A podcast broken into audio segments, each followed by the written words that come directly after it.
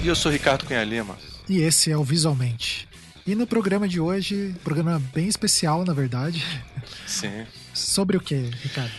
Olha, a gente convidou a Cissa Fittipaldi, que é uma ilustradora paulistana. Ela foi indicada diversas vezes ao prêmio Hans Christian Andersen, que, para quem não sabe, o Hans Christian Andersen é considerado o Nobel da literatura infantil. Então, assim, só para vocês sentirem o nível da coisa, tá? E a gente chamou também a mais uma vez a Cristina Ibarra, né, que ela é, é designer e professora da Universidade Federal de Pernambuco. É, e ela estuda a relação entre design e antropologia. A Cris, ela tem. É, o mestrado dela é muito interessante sobre designer por não designers, assim. É...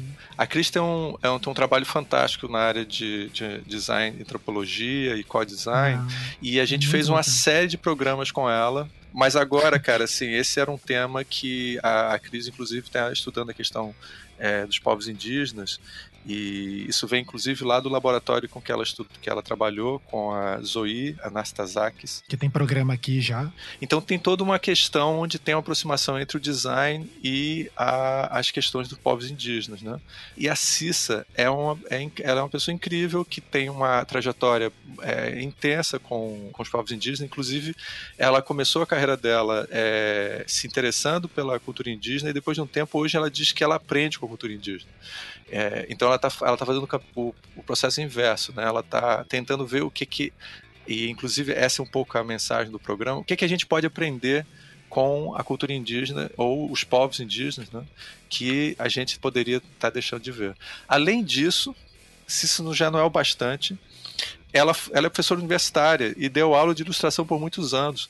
E a gente começou a discutir longamente o, o acho que a relação entre design e ilustração. Ilustração, que Cara, massa. então assim, se você tiver uma coisa que você tá achando que tá pouco no programa, eu não sei, eu tentei tudo que eu podia, cara. eu, eu botei tudo, tá lá. Você. Tirou super. Bom, eu tenho o compromisso moral, né? O meu sócio, ele é o Gustavo Caboclo. ele tem um trabalho extenso, né? Ele é descendente de indígenas, ele tem um trabalho de arte indígena, né? Tipo, então eu vou deixar o link ali para vocês conhecerem. E a gente conversa muito e é esse o principal ponto, né? A gente entender que as questões indígenas, a gente tem que internalizar e entender também, né? Entender que são questões deles também, que é coisas que eles têm muito para ensinar pra gente. E eu acho que a gente tá, sabe, Bianca, vivendo um momento onde o sistema que a gente tem social, ocidental, está entrando em colapso em muitos aspectos, certo? Sim. E assim, então existe uma discussão sobre maneiras alternativas de se viver. Então, assim, eu acho que tem toda uma maneira diferente de ver. E a, gente não pode esquecer que a gente está no Brasil, uma coisa que a gente esquece, né? Como se a gente estivesse vivendo na sucursal da Europa. A gente tem que parar de fazer isso. É, eu, o Ricardo e o Almir, a gente conversa muito sobre isso. É uma coisa que a gente toma cuidado para essa introdução ficar com 15 15 horas. É, exatamente. Eu é. acho que assim, pra gente, a gente pode estender isso mais para frente, mas é legal também se fazer circular, né, a produção indígena. Eu vou colocar alguns links aqui embaixo de artistas indígenas pra gente conhecer. É, acho que é essa visão, né? Isso tudo que o, o Ricardo comentou ali, tem dois livros, na verdade é um, que eu vi mesmo, é um livro, o outro eu li alguns textos só, que é do Ailton Krenak, né, que é uma das pessoas... A gente fala bastante dele no programa. Isso, é um indígena que está falando muito sobre essas questões, é isso que é muito massa, assim, ele tem uma habilidade, assim, de contar ou de discorrer sobre as coisas muito interessante, né, e a gente tem é, vários designers indígenas, Denilson Banila, tem uma galera aí. É um, é um vasto ambiente, assim. Vocês têm que ouvir esses caras. Tem a Rádio Iandê lá, eles estão produzindo muitas coisas, eu vou só divulgar o que eles estão produzindo. Eu acho que é isso. A gente tem uma lacuna gigantesca. Na época que a gente escreveu, a gente fez o programa, tinha crise política, né? A Amazônia sendo queimada de uma maneira completamente insana. Né? Eu acho que tem agora a somada crise política com a crise da pandemia, a gente tem que pensar, cara. Não dá para simplesmente ficar usando modelos tradicionais falidos. Tá? Acho que é isso, é um momento de reflexão. Nossa, a tradução, Exatamente. eu tô assim todo. Não, é, é, que, cara, são, são temas São temas é. sérios, né? E, particularmente esse tema ele me toca muito. E, cara, eu tô ansiosíssimo para ouvir o programa, imagino que a galera também. Os recados, não tem muitos recados porque a gente tá preparando coisas, né? Então, só anunciando aí, nos reunimos aí com Marcos Beccari, Daniel Portugal, estamos conversando com várias pessoas aí. Os nossos projetos do ano passado talvez comecem a surgir aí, a gente vai falando com vocês. E é isso. Siga aí o Visualmente e ouça o programa.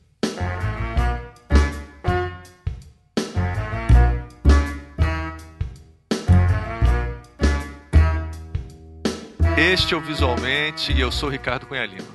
Hoje temos conosco Cissa Fittipaldi, ilustradora paulistana radicada em, em Goiânia, é, indicada diversas vezes ao prêmio Hans Christian Andersen, que, para quem não conhece, é considerado o Nobel da Literatura Infantil. Além disso, temos também a Cristine Barr, que participou de outros programas conosco e vai colaborar também com o tema. Então, é, Cissa, primeiramente, agradecer muito, é uma honra para a gente ter você aqui no programa. Viu? Eu que agradeço vocês. E, é claro, eu, eu acabei não pedindo para a Cris dar um oi para a gente também, Cris. Oi, galera, tudo bem? É, o, a gente está nesse programa querendo que, é, além de a gente poder conhecer é, bastante sobre a sua obra, também você poder falar sobre a experiência que você teve com a cultura indígena brasileira e também de outros países. É, você conta para a gente um pouco como é que você entrou nesse mundo da ilustração, por que, que você escolheu essa área e como é que você se aproximou da cultura indígena? Eu me interessei pela cultura indígena, é, Ricardo, quando eu era criança. É, por incrível que pareça, pelo livro de história, que tem tudo menos a história dos índios, né? pois é. Mas sabe que aquelas, aquelas primeiras páginas que mostram o descobrimento do Brasil e, e o encontro né, dos europeus com esse povo, é, é, da costa, eu fiquei muito impressionada quando era criança com, a, com aquelas coisas, até coisas muito ingênuas, né? É, do começo do livro de história. Mas eu achei tudo aquilo mais bonito do que o resto, sabe? Eu fiquei muito impressionada. E como os índios, é, na verdade, eles aparecem muito pouco nos livros de história, eu, na minha cabeça de criança, achava que que eles tinham sido um povo existente no passado, mas que não existiam mais, e aquilo ficou fazendo parte assim de um certo mundo encantado na minha cabeça, assim, uma uma ficção, uma um, uma história que já não rolava mais. E isso perdurou mais ou menos até meados dos anos 50, já quase nos anos 60, porque com o com a construção de Brasília é, e com a inauguração de Brasília no, no, em 1960, apareceram nos jornais, nas revistas da, da época na, na cidade, as fotos dos Carajá. Os Carajá abraçados com Juscelino Kubitschek, ele construiu um hotel na, na aldeia Santa Isabel, é, um, ele mostrava, mostrava esses índios com todo aquele glamour, e eu fiquei muito impressionada de saber que existiam. Isso eu já devia ter meus 12 anos, por aí, é, 10, 12 anos, e decidi que eu queria conhecer essa realidade de perto e tal. Os então, Carajás, eles são de que região brasileira? Desculpe interromper. Os Carajás são aqui do centro-oeste, né, do Rio Araguaia. Eles habitam na, principalmente na Ilha do Bananal que é a maior ilha fluvial do Brasil, talvez do mundo, e, e também um pedacinho do estado de Goiás, no continente, Sim. um pedacinho do sul do Pará. Você já ouviu falar daquele povo Xambioá? Xambioá? Eu, tenho que admitir minha ignorância. Você conhece? Eles são parentes. Eles, Não. Eles, é, é um, um, complexo de três culturas que habitam ali no mesmo lugar e falam um idioma parecido Sim. e que tem uma, uma, compartilham tradições culturais, né? Que são os Carajá, que na verdade eles se chamam Inã. Carajá Sim. é o nome que os brancos deram, né? Sim. Inã uhum. é os Javaé e os Xambioá. Então esses índios eles caíram na mídia nos anos 60 e e se você via eles na revista Cruzeiro, na revista ah, Manchete. Claro. Sabe? E aí foi isso que me impressionou, foi esse o impacto das, você imagina aquele os carajás, eles têm um diadema que ele parece um sol se pondo, é um, é um, é um escândalo de bonito, com plumas imensas e tem o formato de um sol e é muito grande. Então, e eles são, eles têm pinturas corporais e ornamentos muito bonitos. Quando eles estão todos paramentados para uma festa, como a festa do Aranã, por exemplo, é muito impressionante quando você vê aquele conjunto de pessoas. É, é mais portentoso do que, do que do que os dançarinos do Xingu, para você ter uma ideia. Nossa. Em termos de presença física da, da, da, das plumárias e da, da pessoa mesmo, né? A presença Sim. física da pessoa. Então, então isso é uma cultura eu... visual muito, muito que te impactou muito, né? Me impactou muito. E também, eu não sei se você já ouviu falar num escritor chamado José Mauro de Vasconcelos. Que é um. O, é, é, não. Como é. Fala de novo o nome dele. José Mauro de Vasconcelos. Esse é, o autor, acho que já faleceu. Esse autor, ele escreveu, nessa época ele era bem famoso, nos anos 60, 70, e escreveu Rosinha Minha Canoa, Meu Pé de Laranja Lima. Ah, claro, sim, desculpe, claro, sim. Sim. Então, esse cara, ele escreveu dois ou três romances inspirados na vida que ele levou morando lá, entre os índios Carajá. Na ah, interessante, de... porque normalmente a gente conhece mais pelo meu pé de laranja lima, mas não tanto é, por essas outras obras. Interessante. É, ele escreveu Capitão Curicala, ele escreveu ah, vários. É, vários livros, inclusive Rosinha Minha Canoa, apesar de ter sim, esse título, sim. é um livro que é inspirado já nessa, nessa época em que ele viveu lá. E, e ele era amigo do meu pai. Então, Olha só. Hum. Esse cara mandou uma vez uma, uma, uma fotografia para o meu pai de presente, enorme, assim, um quadro, né? Que era uma foto de um Inã Carajá paramentado, assim, mas muito bonito. E isso ficou foi muito forte assim na minha na minha infância, marcou muito e meio que eu tomei a decisão que eu queria conhecer isso, queria saber direito o que, que era isso. E aí na minha época de universidade, eu estudei na UNB e a UNB nessa época tinha um grupo de etnografia muito forte. Eu estudei arquitetura e frequentava os cursos de antropologia em como ouvinte, né? Ah, e, interessante. E, assim, e você, a, você é paulista originalmente, né? E, e foi para Brasília em que é? Que a gente não sei se você falou e eu perdi o ano que você foi para Brasília. Não, não, eu, eu fui para Brasília em 72. Eu fui para estudar arquitetura. Ah, tá. Né? Ah, ok. E, um pouco influenciada pelo Niemeyer, né? Claro querendo, querendo fazer a escola dele, né? Sim, com certeza.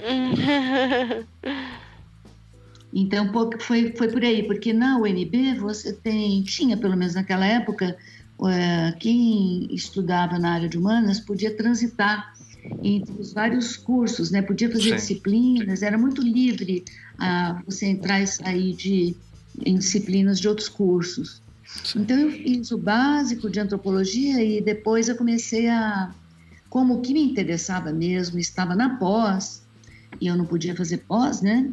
Eu comecei a assistir às aulas da pós é, como ouvinte. E sempre desenhando, né?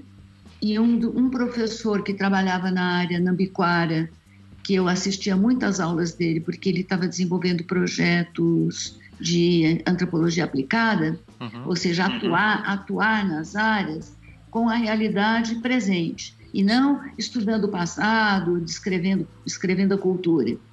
Então eu me interessei por isso e comecei a frequentar as aulas dele. E como eu sempre ficava desenhando, né, durante as aulas também, Sim. ele se aproximou, gostou muito do meu trabalho, gostou dos meus desenhos, e a gente foi se aproximando eh, intelectualmente também, e acabou que ele me convidou para ir conhecer a Nambiquara e trabalhar lá. Eu fui, fiquei seis meses, eu tranquei a universidade. Caramba! Fui para Aranabiquara e foi meu primeiro contato, foi minha primeira vivência, uh, onde realmente foi muito transformador.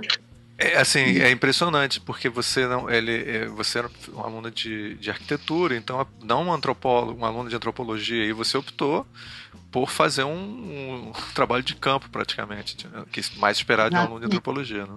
Exatamente. É, então, e foi muito legal porque esse, esse professor ele acreditou no potencial da arte, né? Porque custa caro você mandar uma pessoa uma área indígena, né? Claro que eu, eu não fui com um bolsa, né? Mas, assim, ele no meu lugar, ele poderia ter levado um outro antropólogo ou um aluno dele, enfim. Foi sim, muita gente. E por, e por, sim, sei por que ele se. Desculpa de interromper, por que, que ele se interessou pela arte? Qual que, qual que, que, que ele via em você? Que potencial ou que coisa ele estava vendo em você que podia contribuir com, essa, com esse trabalho dele nessa, nessa comunidade? Ô, oh, oh, Cristina, olha que coincidência. Uma das vezes que eu estava lá na classe desenhando, já tinha terminado a aula e eu fiquei e tal, mais tempo na sala desenhando e ele ficou conversando comigo. Lá pelas tantas ele falou assim: Ah, você sabe que eu já fui diagramador antes de me tornar antropólogo? Olha só! então ele trabalhava num jornal nos Estados Unidos para poder se sustentar e estudar. E depois ele falou: se você levasse esses desenhos para qualquer jornal americano, você ia conseguir publicar, porque seus desenhos são muito bons. Ele oh, deu aquela força, assim, sabe? Que legal, cara. Que legal.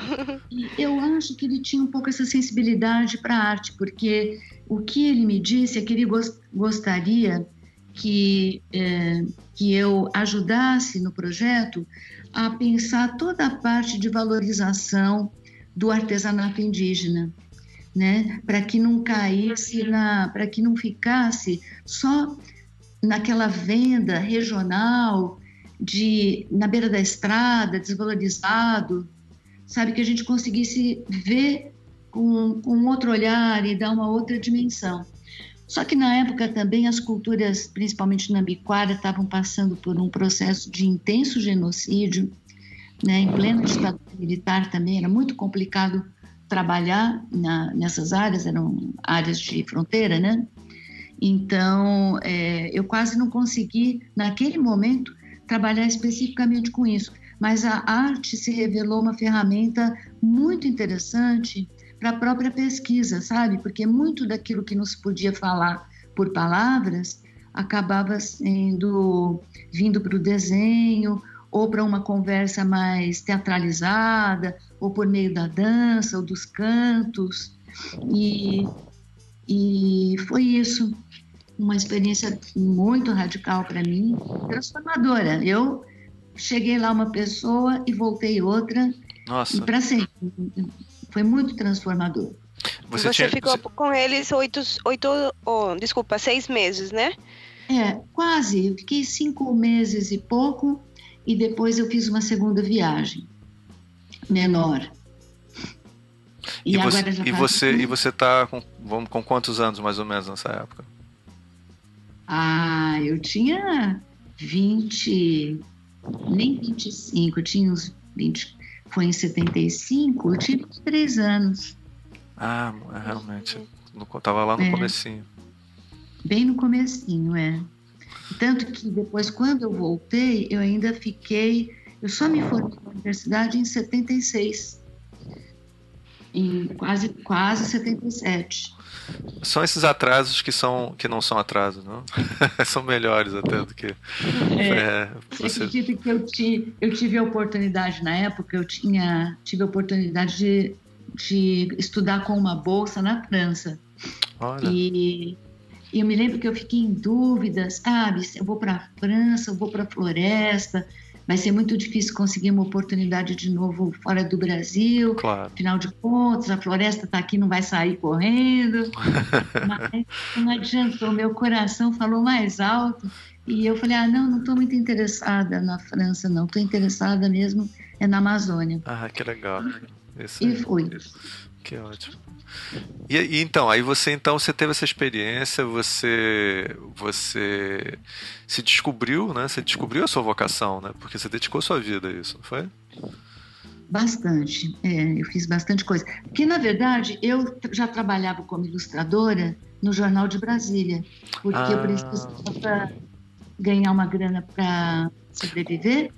E o, o único instrumento. Era o Correio Brasiliense, desculpa, era o Correio porque eu trabalhei também no, no Correio Brasiliense. Era o Correio Brasiliense, se referia ou era o jornal? No Jornal de Brasília. O Jornal de Brasília, tá. É, porque não sei se, se existe correio ainda existe, né? O correio sim, o, correio, o Jornal Brasília que fechou isso, exatamente. É, eu estudei, eu trabalhei no Jornal de Brasília. Eu fui minha minha minha editora-chefe foi a Cora Ronner. Olha que coisa incrível. Eu conheci ela lá. Maravilha. E o meu editor-chefe era o Plínio Doyle. Caramba. Só gente bambambam. Realmente. É assim que a gente tem que começar mesmo. Ricardo, você sabe que quando eu fui, eu, eu, eu, eu, não, eu não sabia o que fazer, eu precisava ganhar uma grana e estava estudando e o mercado muito difícil para estudante, né? Principalmente a arquitetura que tem alguns dias da semana que é o dia todo.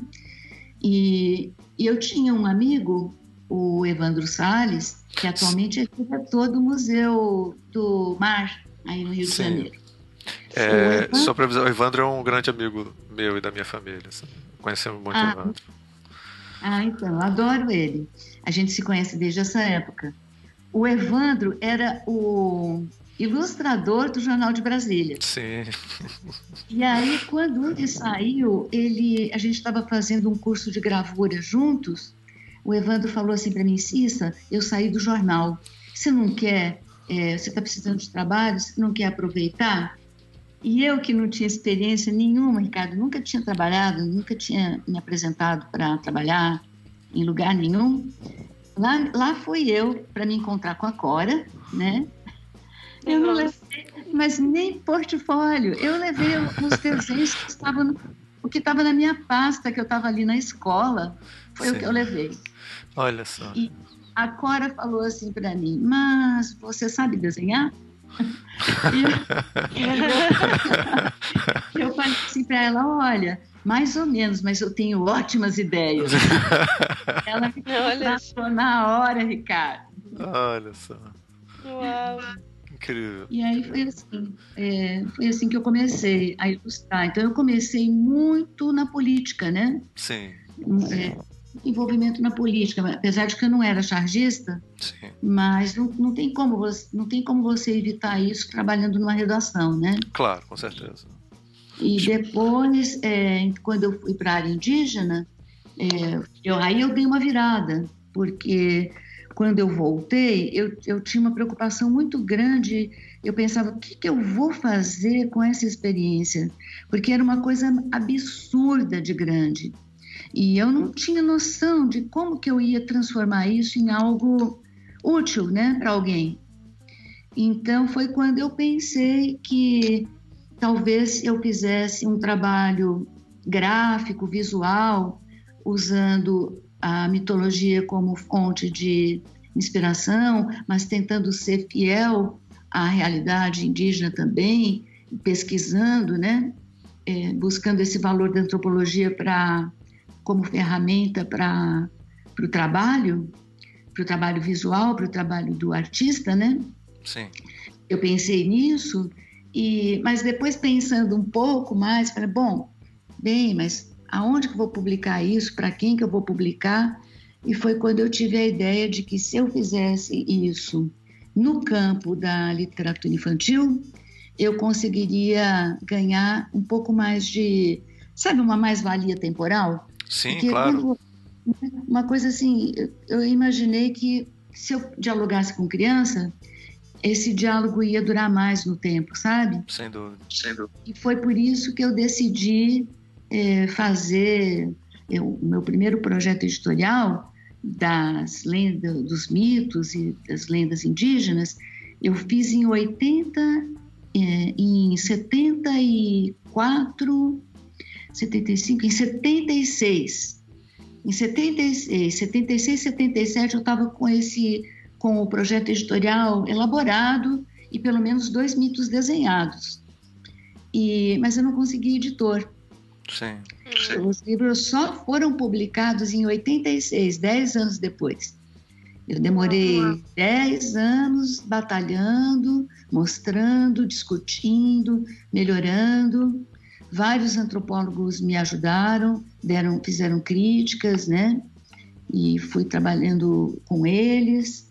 E foi, foi assim. Mas mais difícil mesmo foi convencer o editorial de que esse seria um tema interessante. É, Aí, bom, é, pera rapidinho, eu acho que está tendo um. Ah, não. É que eu achei que tinha um ecozinho, deixa eu anotar aqui só. É, de vez em quando tem umas falhas na gravação. Se você fica tranquilo, se você tossir, tiver qualquer coisa, tava preocupado, você tá com uma voz fantástica, então não tem problema nenhum. Mas é que de vez em quando eu tenho que ficar de olho aqui, é, porque tava com alguma falha que eu via minha própria voz aqui, mas já foi embora, a gente pode continuar. É, continuando, o, o você, uma coisa interessante que você está falando, porque acho que muita gente está começando a carreira e está querendo é, lançar seus livros, e a gente sabe que o mercado editorial infantil é um mercado vivo, né? Tem, a gente fez inclusive um programa com a sua filha, a Rita Fita Fittipaldi, é, que também está uhum. começando a carreira dela. Eu me lembro que na época, pelo menos, ela estava na Itália, né? Ou na Espanha, uhum. agora eu não me lembro se ela estava na Itália. Estava na Itália, né? Ela fez uma pós-graduação na Espanha, ela fez duas pós na Espanha. Só que ganhou um Erasmus para a Itália. Olha, então ela estudou fantástico. na Massana e aí ela estudou seis meses em, em Urbino, Isso. numa escola, uma escola fantástica que eles têm lá. Eu acho que é a melhor escola de ilustração do mundo lá em Urbino. Nossa. E ela ganhou essa bolsa, então ela ficou seis meses na Itália e já voltou para a Espanha de novo. Ah, que ótimo. E aí eh, foi uma. uma é, a gente discutiu bastante isso e eu acho interessante as pessoas verem, quer dizer, que você demorou 10 anos trabalhando, inclusive com uma linguagem nova, né? É, com a proposta que talvez o mercado editorial não tivesse ainda, naquela época pelo menos, pronto. Né? Hoje em dia é o contrário, acho que um tema como esse tem, tem tratado, tido muito mais interesse, né? Tem aparecido mais interesse. É, agora você tem os próprios autores indígenas, né? que eu também trabalhei bastante com isso nos anos 90, é, através dos programas de formação, mas é todo um outro assunto. Sim, mas sim. agora com os, com os autores indígenas, e agora já estão surgindo também ilustradores, sim. né? É, eles estão dando conta de fazer coisas bonitas, né? interessantes. E aí então você você lança seu seu primeiro livro. Como é que foi? Como é que foi essa experiência? Olha, meu primeiro, primeiro livro foi eu só, é, apenas como ilustradora. Sim. Né? É, foi para a editora Paulinas e o Edmir Perrotti, que é um editor que depois foi professor na Biblioteconomia na USP, um cara de vida acadêmica, foi ele que me incentivou a escrever. Porque você sabe, né, Ricardo, que normalmente o ilustrador ele começa a carreira dele só ilustrando. Sim. E aos poucos ele vai se aventurando e tomando coragem para começar a escrever. E eu comecei ao contrário, eu já comecei escrevendo. Ah, interessante. E sendo, sendo autora do, dos livros como um todo.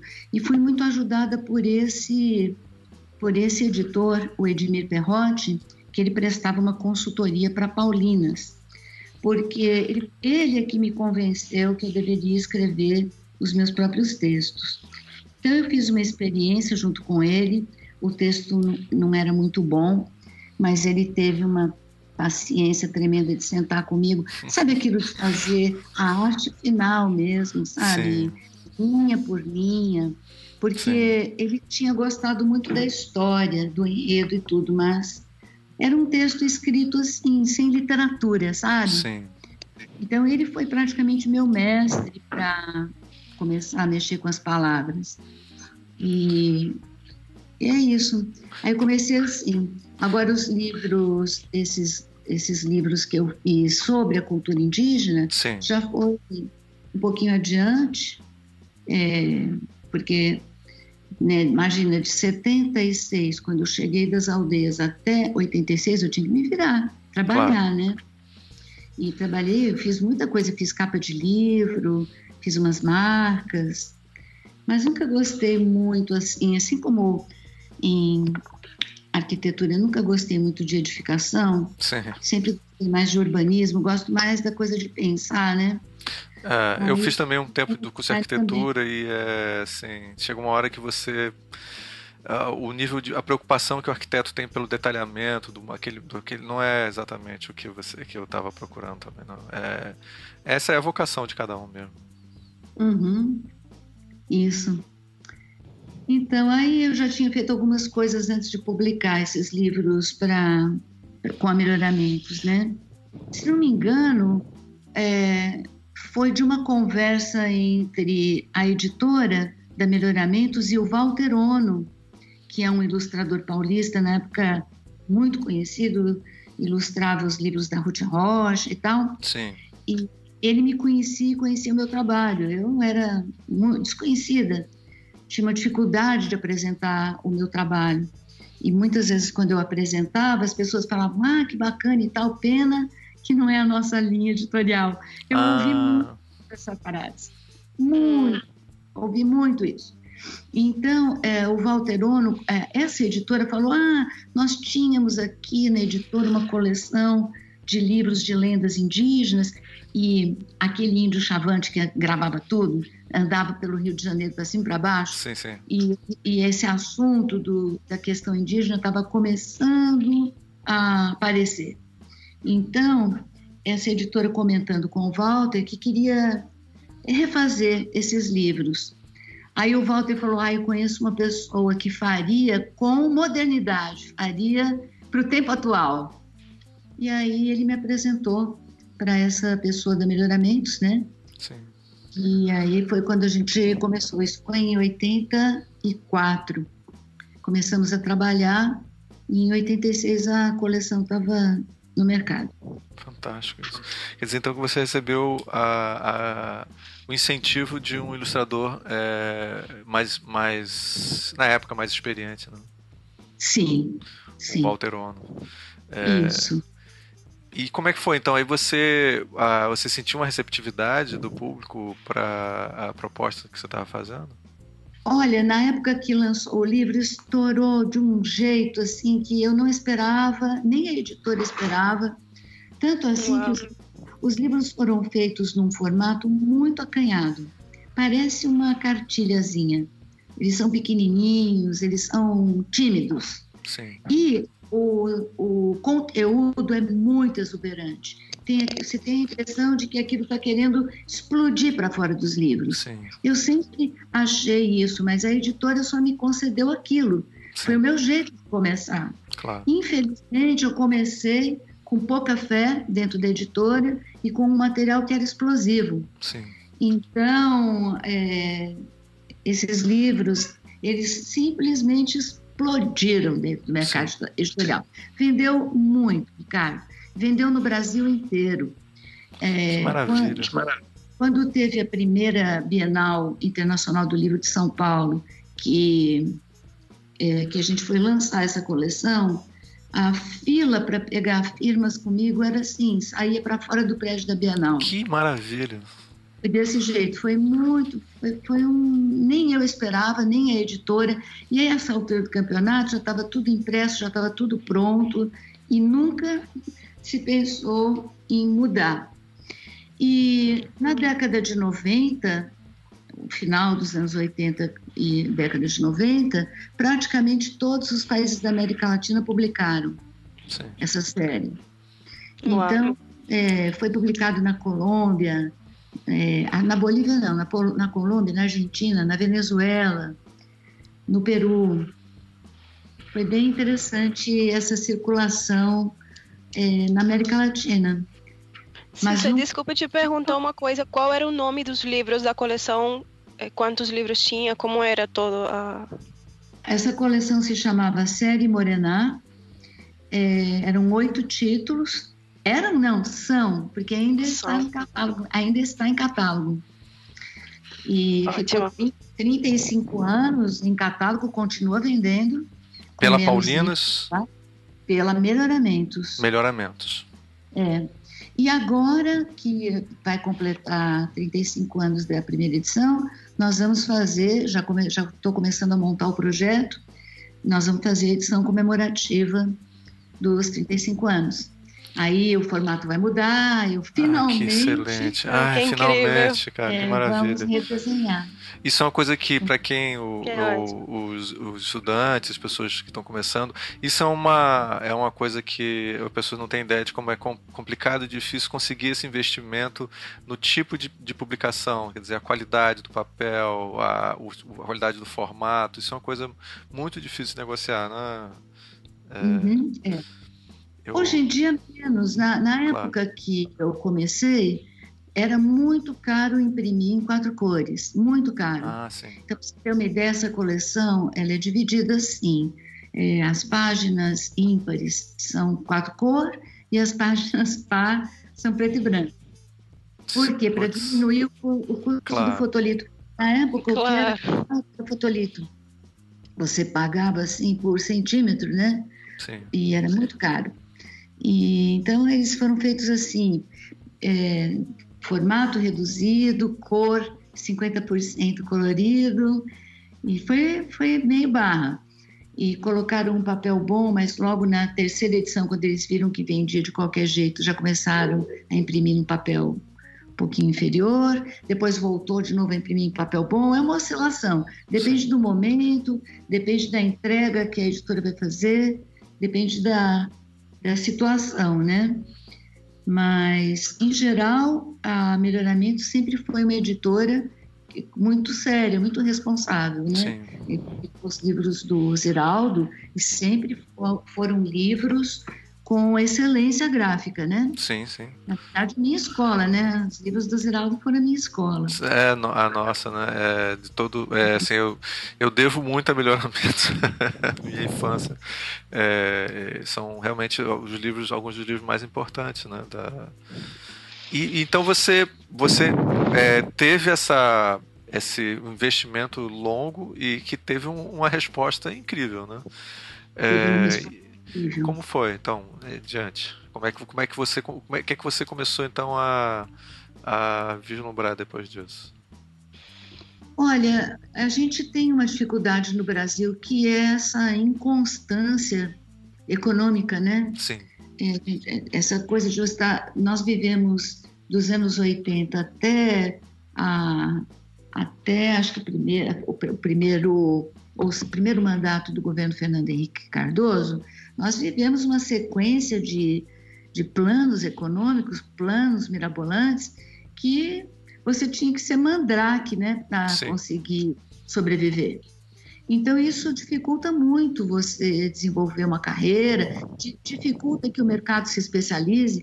Você vê que os livros para criança impressos em capa dura, no Brasil, é um fenômeno muito recente. Sim. Né? Na Europa sempre foram livros cartonados, com capa dura, porque para dar mais consistência mesmo claro. para o objeto, né? E é um Agora, público que destrói os livros, né? também. Bem pensado, mas eu acho que é mais mesmo pela adequação, por ser mais adequado claro. apresentar, apresentar aquele conteúdo, que é um conteúdo rico em termos de imaginação, de de investimento em arte, né?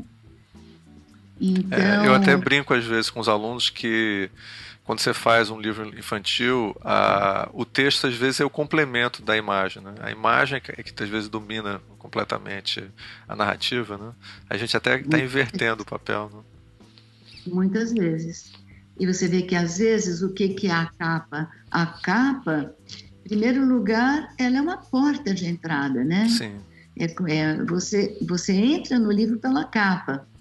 E então, dependendo de como, como é essa sua entrada, você se sente ou não acolhido lá dentro, abraçado, sei lá, né? Sim, exatamente. ou surpreendido, ou você já. Eu acho assim que é como, é como abrir uma caixa, é como abrir uma porta.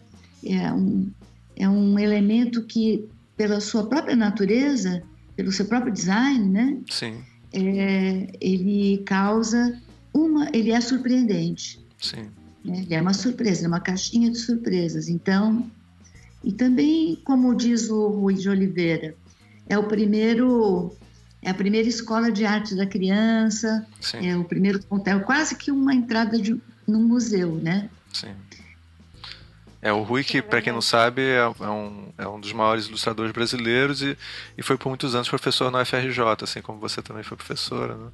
É, ele foi uhum. professor de ilustração na UFRJ, então foi uma pessoa muito influente.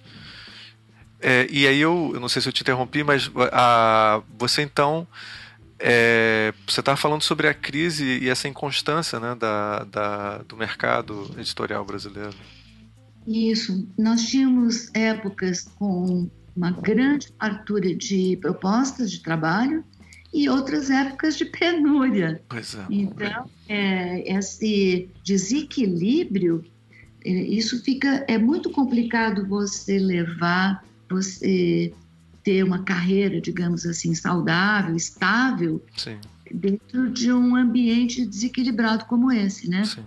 Eu, no meu caso, eu fui bastante, enquanto eu vítima desse desse cenário, porque enquanto eu era apenas desenhista, eu sozinha, mulher, né, é, solteira ou mesmo como casada, as coisas se resolviam tranquilamente, mas depois que eu tive filhos, responsabilidade, as responsabilidades cresceram muito e eu não podia ficar dependendo dessa montanha russa. Sim. Sabe, uma hora eu estou trabalhando, outra hora não estou trabalhando. E quando tivemos o plano Collor, em 92, coincidentemente eu tinha acabado de ganhar um prêmio Jabuti, eu estava no assim bem valorizado o meu trabalho, era o momento de eu aproveitar. Claro. Exatamente nessa hora nós tivemos o fatídico plano Collor que derrubou completamente né, o mercado, o mercado editorial Sim. foi a zero. Nós é. ficamos é. sem trabalho. E foi quando eu, te, eu resolvi tomar uma outra providência, né? Porque eu não podia ficar dependendo dessa oscilação de mercado para para criar meus filhos, né? Sim, claro. E foi aí que eu decidi fazer o concurso para a Universidade Federal. Que é de Goiás. De Goiás. Porque eu já, eu já com o plano Collor, nós decidimos mudar para cá minha ah, família, ah, eu, meu marido e meus filhos, né? Sim. Decidimos mudar para cá por uma questão profissional do meu marido, mais sim. por ele do que por mim, na verdade. Sim. E uma vez aqui surgiu essa oportunidade e eu então decidi fazer fazer parte desse outro círculo profissional também, né? O que foi uma coisa maravilhosa para a gente. Você falou que você é, chegou a dar aula para o curso de design, não? É, eu fiquei 25 anos no curso de design.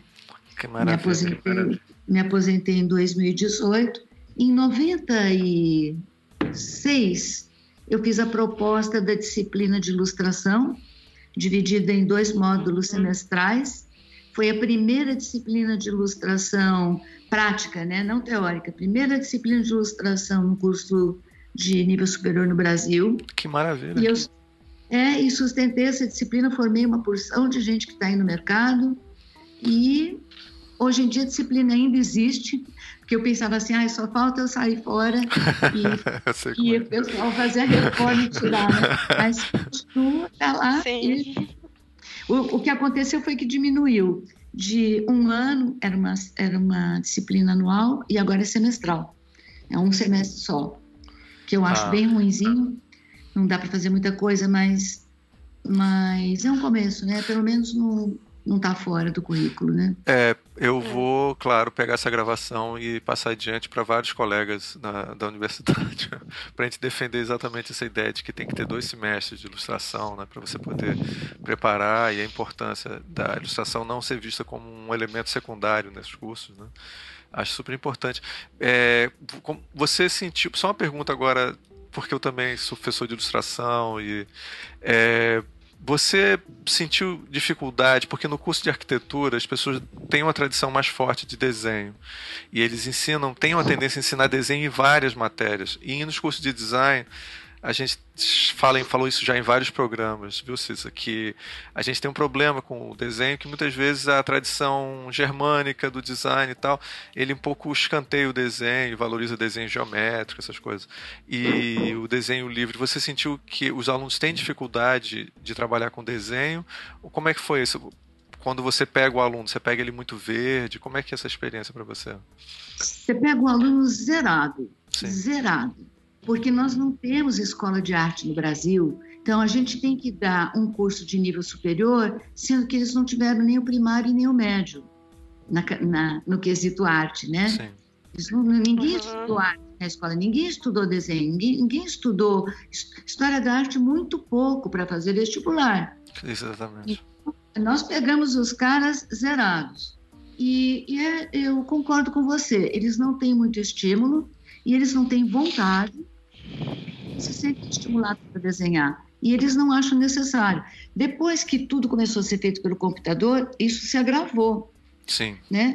Agora, é interessante que, por exemplo, quando algum aluno resolve tentar e se dá bem e consegue encontrar uma ferramenta interessante de desenho, mesmo quando compartilhando o desenho é, manual, né, o, o, desenho analógico com o digital, mesmo quando ele compartilha essas tecnologias, é, se ele passa pela experiência perceptual, pela experiência física, matérica do desenho, ele, eu acho que ele tem uma, um domínio melhor da máquina, quando ele vai, Sim, sem dúvida. Ele vai buscar na máquina.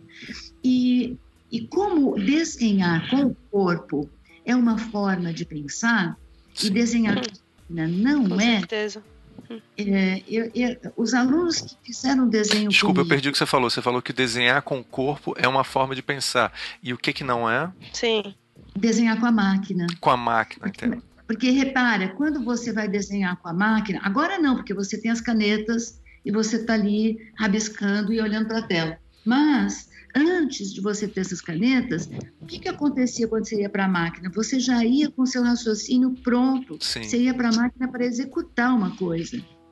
Né? A máquina, Sim. tanto que era um uso equivocado da máquina. Sem dúvida. Porque você vê que os programas, os programas de, de computador, eles vieram para especializar a Sim. profissão do design e do desenho e não para substituir. Sem dúvida. Então, o que você tinha que conseguir com a máquina era uma qualidade maior em tudo. Claro. E, e na verdade, o que, que, o que, que foi explorado mais? A rapidez, a economia. E o processo foi, foi, foi o, o processo de criação é um pouco assim atropelado no processo, no, na, nessa, nessa, nessa, nesse novo cenário, né? Parece que a gente Exatamente. vai pulando as fases necessárias. Né? É, e o desenho, quando você está numa folha de papel rabiscando, na mesma hora o seu cérebro, o seu pensamento já está se soltando e já está começando a produzir junto com o traço. Isso é que é uma, uma coisa que é fantástica e que eu acho que quando um aluno de design percebe que ele tem esse poder, que é o poder de usar o desenho como uma, como uma ferramenta para o pensamento, é, pensamento tanto intelectual quanto gráfico visual, né? Sim.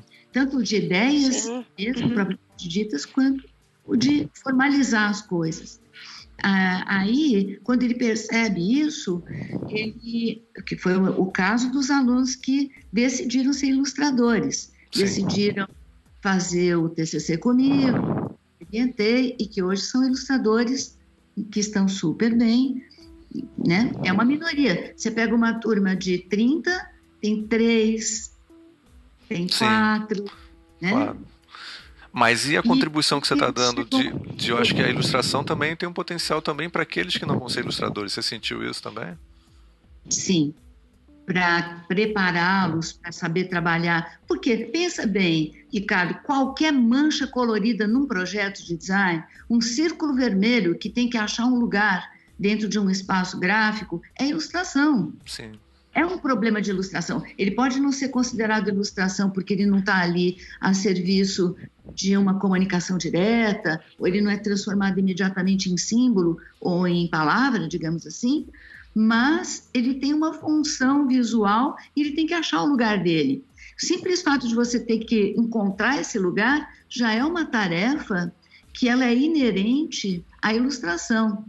Quando você divide, quando você divide um campo gráfico em três, quatro cores diferentes, antes de jogar um texto em cima, você está primeiro ilustrando a página, para depois né, é um, é um, é, a ilustração está presente muito fortemente no design gráfico, em todas as etapas, apesar da gente não chamar aquelas coisas de ilustração. Sem dúvida. Então, quando o aluno percebe isso também, porque eu sempre tentei mostrar essa dimensão nas minhas aulas, né? Sim.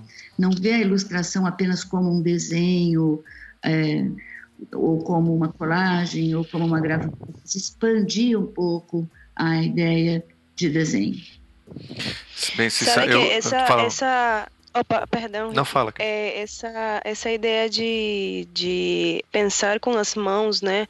Eu acho que os cursos de design hoje têm que estar muito ligados com isso, porque, como, como você estava falando, é, a gente se esquece que, que, que essa, esse trabalho manual é importante, que, essa, que esse contato com os materiais, com, com o mundo em geral, faz com que a gente tenha melhores ideias, com que a gente pense então, esse, esse pensar com a mão, eu falo isso porque eu sou professora de prototipagem, então eu, fa, eu faço com os meus alunos muitos projetos manuais é, agora na era da fabricação digital.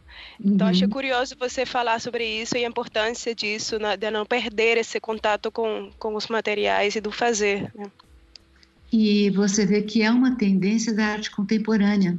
Sim. Né? Se você for buscar os os grandes artistas da contemporaneidade que poderiam trazer uma contribuição interessante para nós, ilustradores, designers, todos eles estão trabalhando com alta tecnologia, mas com a materialidade. Eu dou o exemplo do Olafur Eliasson, do exemplo do Weiwei, que são artistas que, para Weiwei, para poder o discurso político Sim. que ele tece nas suas obras, ele faz praticamente uma antropologia, ele vai para os lugares, tem um embate da pessoa dele com o problema que ele quer abordar. E esse embate, ele é físico, ele é corporal.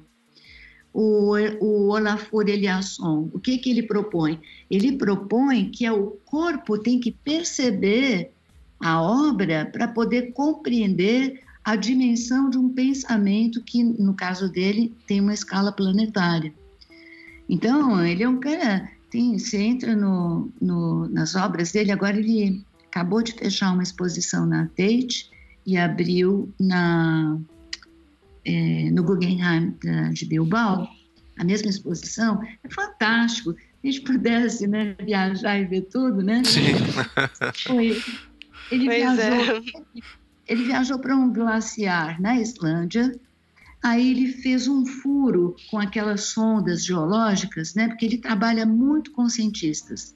Ele tem equipe de biólogos, geólogos, principalmente geólogos, porque ele trabalha muito com a questão do planeta, do clima, da, da fisicalidade do planeta e todos os problemas que o planeta hoje está nos, nos, é, nos comunicando, né? Então, ele fez um, um furo de sonda num glaciar, lá na Islândia, de 150 metros de profundidade. Uau. E aí, aí ele pega uns pedaços grandinhos assim de gelo e joga dentro desse buraco. Esse, esse pedaço de gelo vai batendo, ao descer, ele vai batendo e vai produzindo um som. Ele faz, o que ele faz é capturar esse som e transforma isso em uma coisa que você aqui em cima da Terra pode ouvir. É fantástico. Fantástico, fantástico. Fantástico. Ele, ele que fez aquele, aquele sol poente em Londres. Ah, que as pessoas é maravilhoso. Sim. da sala e sentiam o sol poente. O poder, a potência do sol. Ele trabalha muito com com esse valor. Ele, a, as pessoas que vão para a exposição dele como, como espectadores, né, vão para passar por uma experiência física corporal com relação à obra. Eu sou apaixonada pelo trabalho dele, eu estudo. Eu tenho a Bíblia dele, eu leio, me preparo. Eu nunca deixo de consultar esse cara antes de eu fazer alguma coisa, porque ele tem sempre uma ideia melhor que a minha. Ele tem sempre um pensamento mais... Ele foi mais longe, ele já fez isso há muito mais tempo, e, e eu sempre estudo o trabalho dele. Então, eu acho que é isso, sabe? Eu acho que para o design também, como, é, como ele acontece nas escolas brasileiras, pelo menos, falta um pouco essa dimensão da arte. Sim. Porque é uma, é uma sim, sim. disciplina criativa e tudo que nós fazemos em design depende da comunicação artística, da comunicação subjetiva, né? ela não é totalmente objetivada. Claro. E claro. nós simplesmente esquecemos isso, a contribuição que a arte pode trazer. Então, cada vez tem menos história da arte. Aí, aquela insistência no modernismo, não sai do modernismo nunca. Ah, pois é não é? Então, é, é, é, é, muito difícil. A gente tem poucas aulas de história do design e poucas aulas de história da arte. Esse debate entre design e arte é, ainda é um tabu. A gente, tá, a gente já está, sei lá, nos anos 20 do novo século, a gente ainda está. Gente não, é muito complicado. Se eu estou assim, assim, eu vou ter que puxar para o assunto é, da cultura indígena, porque senão, assim, você sabe que você pegou a gente no, no nosso ponto fraco aqui, então a gente vai, a gente vai levar o programa inteiro. É, nossa, assim, ah, é incrível poder falar. Você sente está assim, se deliciando aqui. Mas é, fala um pouco para a gente como é que foi essa, esse aprofundamento da sua relação com a cultura indígena e é, tem um momento que você fala também que você, você passou a não querer só representar a cultura indígena, mas querer trabalhar com a, diretamente com as comunidades. E, é, fala um pouco sobre isso. Bom, é, quando eu estava fazendo o projeto dessa primeira série Morená, eu estudei muito. Então, assim, como eu morava em São Paulo, eu tinha facilidade de poder usar a biblioteca da USP, que é fantástica, e os professores da área de antropologia com quem eu também é, me aproximei e fui buscar conhecimento com eles, né? Então, assim, para cada livrinho desse, um livrinho de 16 páginas, você não dá um tostão furado pelo livrinho, muito humilde. Para cada livrinho desses, eu estudei muito, eu li bastante, conversei, eu li a antropologia de várias épocas diferentes para poder perceber um pouco a dinâmica da cultura. Eu fui ao museu em busca das peças é, de objetos que se relacionassem ou que pertencessem a essas culturas para poder ter uma, uma visão bem concreta de cada realidade, porque é muito comum você ver uma generalização.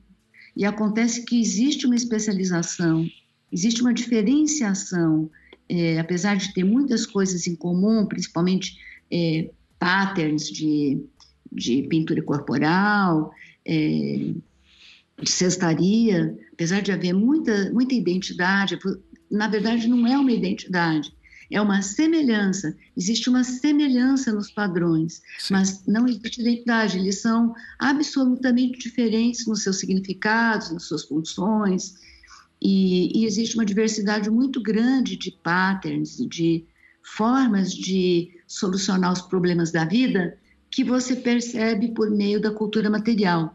Então, eu estudei isso bastante, frequento, até hoje, eu, é a coisa que eu mais gosto de fazer, é frequentar esses museus de etnologia, de etnografia, e, e, aprender mais um pouco, né? Existem, então, existem muitos museus é, é, desse tipo aqui no Brasil, porque você, eu, antes, na nossa conversa em off, eu falei como é, eu achei que, na, na, minha experiência, a gente tem, embora a gente, você falou que a gente tem muita pesquisa no Brasil, é, a gente vê pouco disso no dia a dia né, dos brasileiros. Assim, a gente tem muito pouco contato. Olha, tem os museus, os universitários principalmente, Sim. né? Então, a gente tinha o fantástico, incrível Museu Nacional, que infelizmente já era, né? Sim, pois é. Agora está agora tá, tá acontecendo aí um rescaldo, né? Claro. Um resgate, um resgate de algumas coisas. A USP tem o Museu Plínio Airosa, que é muito bom, muito, muito bem cuidado. É, tudo que tem lá é fruto de pesquisa, é coleção científica. Sim. É, no Pará tem o Museu Emílio Gueldi, em Manaus também. Na Bahia, eu nunca pesquisei na Bahia com antropologia, então não sei, deve Sim. ter também. É, no Rio de Janeiro tem também o Museu do Índio, Sim. que eu sempre, claro. sempre, uhum. sempre fui frequentadora. E aqui em São Paulo tem o Museu Paulista, também sim. tem coleções etnográficas. Então, sim, BH eu acho que também tem um museu que eu também não conheço. Sim. Mas, assim, com esses que eu te citei, que foram os, os museus que eu frequentei sim. e onde eu fui buscar conhecimento, né, são, é, são lugares de ciência com confiabilidade na informação, e com, e com bibliotecas que você pode consultar também, né? Então eu fiquei 10 anos rato de biblioteca, até publicar os livros, né? Estudei bastante. Depois, é... que mais que você me perguntou? Como que eu aprofundei? Não, como é que né? é isso? É, então, eu aprofundei desse jeito, sozinha, estudando, lendo e procurando os antropólogos que estivessem trabalhando na época com aquela cultura que eu estava investigando. Sim. Então, com isso conheci, quando fui fazer o trabalho em Yanomami, eu trabalhei com a Cláudia Dujá e com o Bruce Albert, que me ajudaram. E também eu já tinha feito um trabalho com eles, que foi um dos momentos do meu aprofundamento, que foi durante a a construção, a criação. Havia um movimento em São Paulo, coordenado pela Cláudia, que se chamava Comissão pela Criação do Parque Yanomami. Desde o começo eu fiz parte desse trabalho. E dentro dessa comissão eu conheci o Ailton Krenak. Fiz muita amizade Maravilhoso. com ele. E então eu trabalhei com esses primeiros líderes indígenas que estavam em São Paulo para poder criar a política indigenista brasileira, Sim. que hoje são considerados os líderes históricos, né? O Álvaro Tucano, que cuja esposa viajou comigo para Aranambiquara, ela era na época ela era casada com aquele professor meu da UNB. Sim. E, é, ela também é colombiana da ah, é? região. É? Ela é colombiana da, da região de Cali. E ah, ela é mãe de uma moça que hoje está no topo da liderança juventude indígena, que é a Dayara Tucano, que está nas mídias, ela é muito midiática e é uma, uma pessoa maravilhosa. Eu sou madrinha dela. Olha que legal. Ah, que legal. E aí, então, eu fiz parte desse grupo, esse primeiro, esse grupo, digamos assim, pioneiro, né, que começou a articular uma política indígena. Eu trabalhei bastante com eles nos anos 80. E isso foi um aprofundamento também, porque essa dimensão, que não é a dimensão intelectual, né? a dimensão de ficar dentro do estúdio, Sim. trancado, trancafiado, desenhando. É a dimensão de fazer a política, de fazer o cartaz, Sim. de fazer o desenho que está na cartilha, de acompanhar as pessoas nas suas. acompanhar essas pessoas nos seus encontros com, com a com a sociedade civil do Brasil, né? Sim. Então, eu, eu fiz parte desse grupo. Então, isso foi um aprofundamento muito grande. Pra, é só e... porque quem não. Desculpa só. É, você falou vários nomes e o Ailton é, Krenak, ele atualmente é talvez o, uma das figuras que mais assim é, que verbalizam mais as questões, inclusive que a gente tá, assim esse embate que está acontecendo entre o atual governo e, e, e, os problemas com a Amazônia, né? Ele inclusive tem um livro, né, que acho que todos os estudantes que eu conheço estão lendo, né? Agora eu esqueci o, o, o como é que é o nome do livro, Cris? É... Ide Ideias para adiar o fim do mundo. Exatamente. É, então, só para o, o ouvinte ter uma noção de como a Cissa estava assim, muito bem acompanhada, assim, né, nesse momento. É, o, o Ailton, ele, na época, ele, ele era muito jovem e ele realmente deu a vida e deu o sangue por isso. Então, ele se dedicou de uma forma, ele conhece todas as regiões indígenas, todas as lideranças, os filhos, os netos, os tios, os primos, os parentes, todo mundo. E ele é muito reconhecido. Ele é muito reconhecido em todas as áreas indígenas brasileiras. Ele é uma unanimidade. O Ailton, é, é, ele é uma fruto de 30 anos cruzando esse Brasil para cima para baixo, para cima e para baixo, e visitando as pessoas e indo nos lugares. E na época foram quatro líderes, sendo que o Davi Yanomami, agora ele está um pouco mais em, tá mais em evidência, porque, claro, poxa, são anos e anos de militância, né? Sim. Ele teve muito apoio também do grupo da Cláudia Andujar, o, esse grupo da que hoje é a Comissão Pro Yanomami. É, então ele foi uma pessoa que aprendeu a, a, teve que aprender a falar com os brancos, né? Sim. E hoje ele é um grande líder político. Mas na época, quem transitava em São Paulo e que vieram do Amazonas para fazer essa briga foram o Álvaro Tucano e o Biraci e a Wanauá, que quase as pessoas não falam nele, mas ele também, ele se chama, o nome dele era Biraci Brasil. As pessoas que estão, que trabalham com o movimento indígena, reconhecem. Hoje ele já está mais velho, ele é um xamã. Os quatro são xamãs. Hoje Sim. foram grandes militantes políticos e os quatro são xamãs. O Ailton, o Álvaro, o Biraci e o Davi. Sim. Uhum. E eles são respeitados por todas as lideranças indígenas no Brasil, tanto quanto o a ONI. Olha só. É. E, e, e, como é que você, essa, com essa experiência é, riquíssima que eu tô assim. eu, eu sabia que você tinha uma história muito rica, mas eu estou muito impressionado com isso. É, como, é então, é como é que você. muitos anos, realmente. É porque são muitos anos, eu tô velha. isso, é, isso é mais relativo, mas como, é, como é que foi é, então que você começou você começou então a fazer essa sua experiência é, como artista, ilustradora, designer. É, eu, eu acho que eu me sinto à vontade de chamar você de designer também. É, como é que você você então começou a trabalhar diretamente com com é, as comunidades indígenas?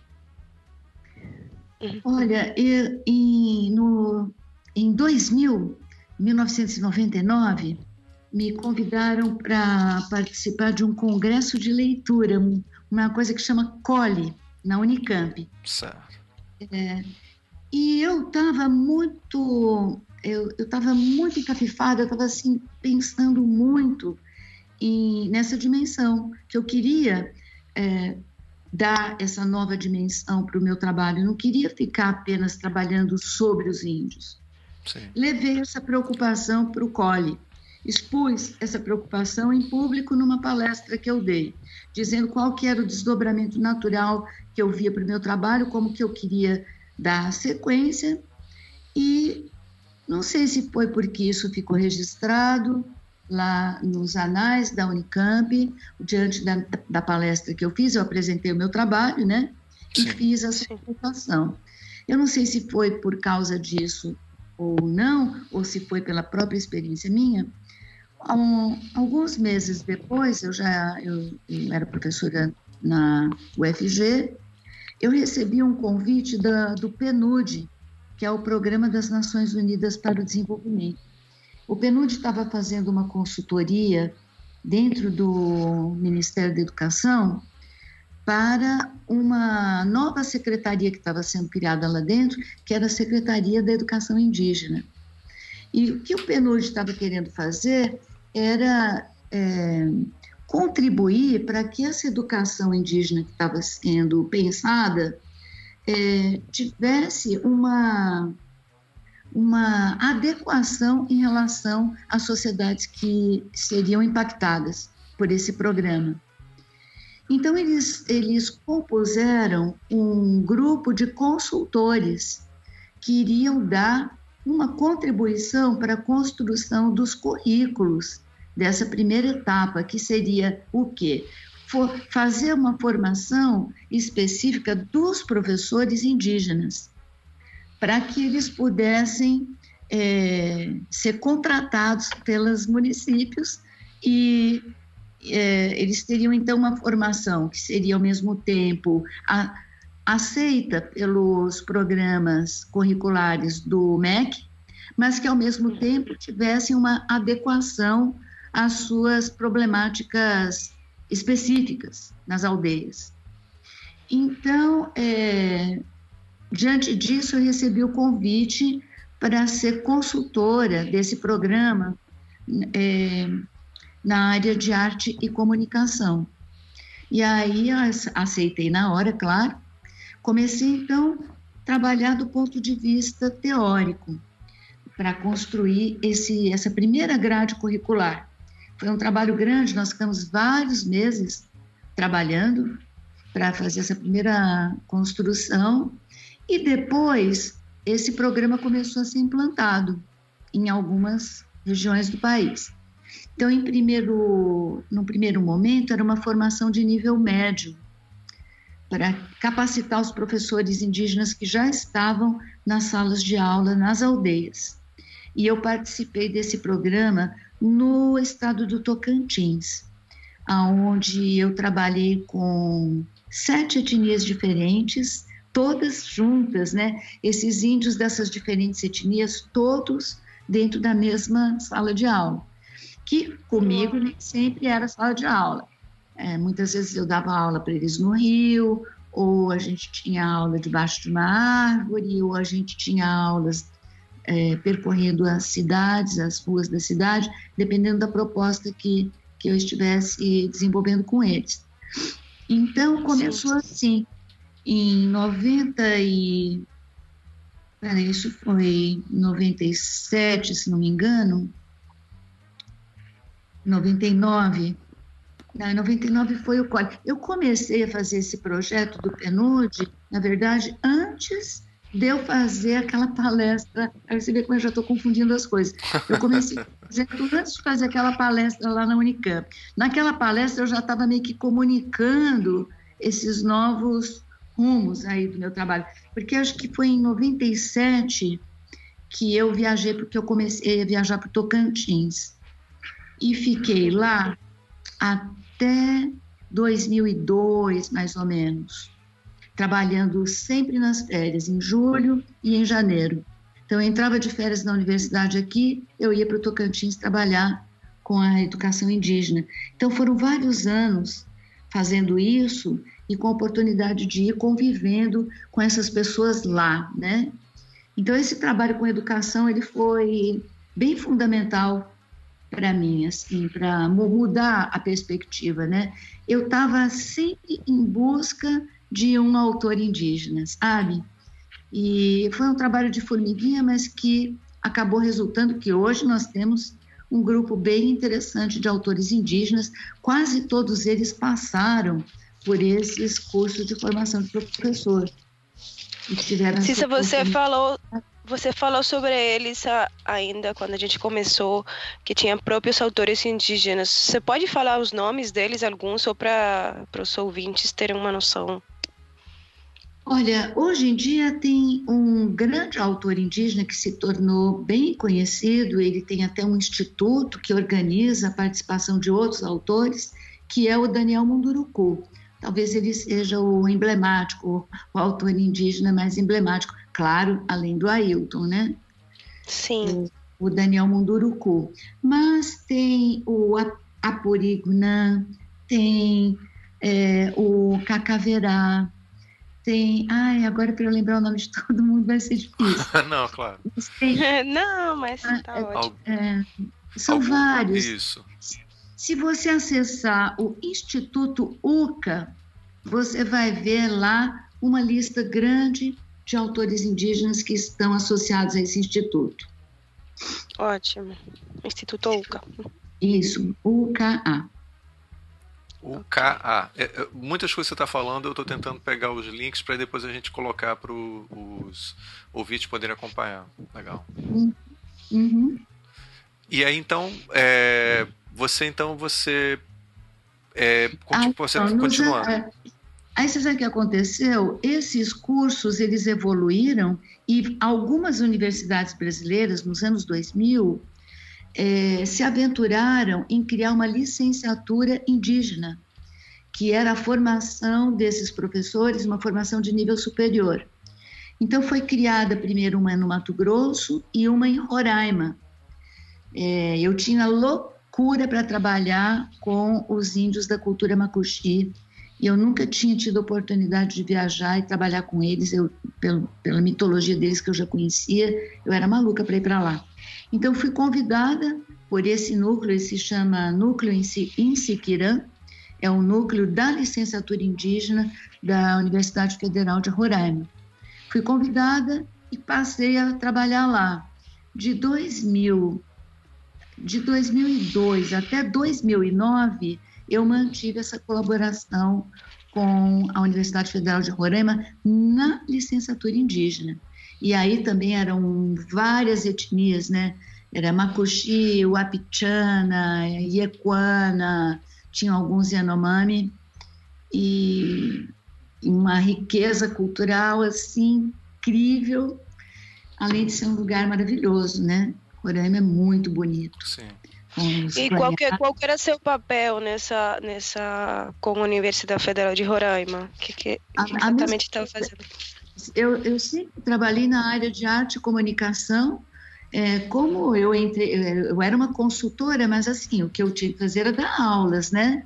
Só que Sim. o que eu fazia era desenvolver alguns projetos aonde eu eu fazia na verdade um sistema de trocas de conhecimentos. Eu tentava lançar minha abordagem das coisas com a visão é, minha, né, do meu lado, da minha formação, do conhecimento que eu consegui obter aqui na minha na minha cultura, mas também abrir um espaço para o diálogo com aquela outra cultura, para que eu também pudesse aprender, ou que os outros das outras culturas ali também pudessem compartilhar e aprender com as culturas diferentes que estavam ali convivendo, estavam né? ali juntas, sim, sim, hum. isso é muito, muito importante. Então, o fato de ser uma proposta multiétnica, né, pluriétnica, é muito, foi muito rico. E aí, com essas pessoas, eu fiz várias coisas. A gente fez trabalho de instalação, a gente fez trabalho de performance, a gente escreveu textos. Ah, foi muito hum. E, então... Sabe que esses são uma da... Fala. Ah, não, uma das, uma das coisas que eu estava falando com o Ricardo antes de a gente conversar, gravar o podcast, era que é, o livro, a gente entende o livro como uma, um artefato europeu, né? Então, não sei se para você ou nesse, nesse contato com comunidades indígenas, é, como eles percebiam é, esse livro, o livro como um artefato que não é necessariamente de uma cultura indígena, para eles era importante ou simplesmente havia outras formas de transmitir esses conhecimentos, de registro, ou que e que também eles... a gente chegou a falar também, né, Cris, que talvez isso pudesse ser visto por eles como um tipo de imposição cultural, como uma maneira de ser controlado culturalmente, uma coisa desse tipo. Olha, eu vou dizer como, como que eu percebo, né? Eu percebo, Sim. assim, que é, pode ser que lá no começo, né, na época colonial, ou até lá os anos 40, não sei explicitar, fosse um pouco isso que você falou, Ricardo. Porém, eu acho que os índios rapidamente viram que o livro era um instrumento de poder. E por ser um instrumento de poder, eles não poderiam deixar de ter. Sabe, que nem você ter uma espada. Quem Sim. tem a espada claro. tem, não tem, não tem. Sabe, o livro, ele tinha assim, ele é tão poderoso, ele transmitia, ele era um símbolo do poder né, da, da, desse poder que estava entrando e dominando. Então, o que, que acontece? Até hoje, a primeira coisa que eles querem fazer é um livro. Quando você vai para um desses cursos de formação indígena, o que, que foi durante os primeiros anos, que não tinha muita verba para aplicar em, em produção de material, o sonho deles era produzir o seu próprio material didático, é que eles construíssem seus próprios livros e tivessem esses livros publicados. Esse sonho hoje já é realidade. Já existem muitos livros sendo publicados pelas universidades nesses, nesses cursos das licenciaturas indígenas. E, mas houve aquele momento, lá, uns 10 anos atrás, 10, 15 anos atrás, aonde o livro representava uma potência que eles queriam obter de qualquer maneira. Inclusive tem uma história linda do Levi-Strauss, que o Levi-Strauss estava pesquisando numa aldeia nambiquara, por sinal, acho que essa história está contada no Tristes Trópicos, que é um dos livros mais bonitos que o Levi-Strauss escreveu. E então ele diz que ele estava sempre sentado na rede ou sentado em algum canto e tomando notas no seu caderno de campo, né? E que então o chefe, o, Tuxá, o cacique da aldeia, também conseguiu um livro para ele, um caderno para ele, pediu, né, ganhou de presente um caderno, e ele também ficava rabiscando, tinha um lápis, então ele ficava também rabiscando no caderno dele, fazendo, exercendo o ato de poder, mostrando que ali o que ele estava fazendo, aquela performance, era simplesmente para chegar no status da equalização. Está ali numa situação, buscando uma situação de igualdade em termos de poder. E o livro, o livro ele tinha então essa representação simbólica muito, muito, muito forte. Então, claro que, imagina, os primeiros livros que chegaram nas aldeias, as Bíblias, né? Pode claro. ter, um, pode ter um livro mais poderoso que esse. O cara abre e conta uma história incrível, e dessa história incrível ele tira uma moral incrível, e dessa moral incrível ele chega a dizer que, ó, você não deve comer o seu, o seu vizinho inimigo, porque isso daí na Bíblia aqui diz que você não pode fazer isso, isso não é cristão, sei lá. Né? Eu estou levando as coisas para esse lado porque tem também essa história belíssima que é, os tupi, né? Eles têm aquela aquela crença na terra sem males, que seria o destino dos homens bons após a morte ou é um lugar paradisíaco na Terra que pode até ser encontrado. Então existem movimentos messiânicos históricos, né, na história do na história indígena brasileira, movimentos messiânicos assim em busca dessa terra, dessa terra boa, dessa terra prometida, que é um lugar aonde não existe doença, aonde ninguém nunca mais vai morrer, é, é, serão imortais, não falta comida nunca, ou seja, é o paraíso, né? Sim, sim. Então, paraíso. quando o José de Anchieta, o Manuel da Nobre, que esses outros jesuítas chegaram, encontraram esses índios tupi, todos eles, acredito, já tinham na sua mitologia uma concepção parecida, uma concepção de terra boa, de um lugar, se chama Terra Sem Males, né? A Terra Sem Males é esse lugar que é, morre, ninguém, ninguém adoece e tudo mais. É, o paraíso, quando os jesuítas descreviam o que era o paraíso, os índios adoravam, eles ficavam embevecidos, ninguém saía de perto dos jesuítas porque coincidia, né? Mas, é, uma vez esquecida a história, eles já estavam de volta aos seus costumes, às suas, às suas as suas práticas canibais, digamos assim, né? Sim.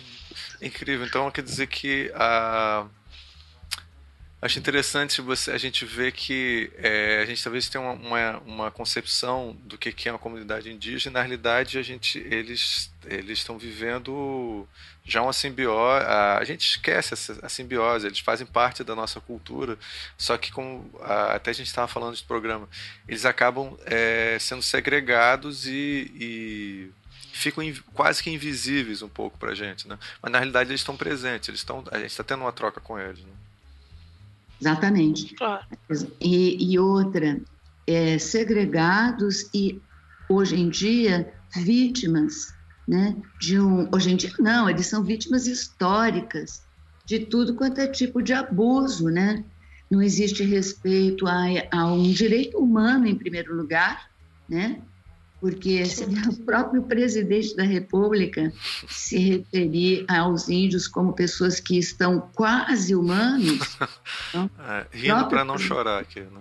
Rindo para não chorar. Então, agora você imagina é, quantas concepções passam pela cabeça das pessoas, mas que moram mais afastadas, que não têm acesso à educação, né? De que maneira elas podem é, imaginar e se referir a, aos seus vizinhos indígenas que estão morando ali mais próximo, né? Existe muito preconceito, existe muita é, segregação. É, eu acho especialmente cruel. Segregação e opressão. Um, um momento, um momento. É, desculpa, a gente está com um problema de técnica acontece aqui. O microfone, a gente usa um microfone, se isso aqui esquenta. Aí o microfone da Cris esquentou. Ela tem que desconectar o microfone e conectar de novo. Cris, só um segundinho. É, que ele é um microfone da Microsoft que ele tem. Ah, por favor. Eu vou buscar uma água, tá? Tá, sem problema, a gente, a gente aguarda. Minutinho. Cris, você Como assim que esquenta, Rick? Ah, ele já, já voltou ao normal. Ele esquenta, ah, tá. não sei porque ele esquenta, e aí você fala, parece o Darth Vader falando. É...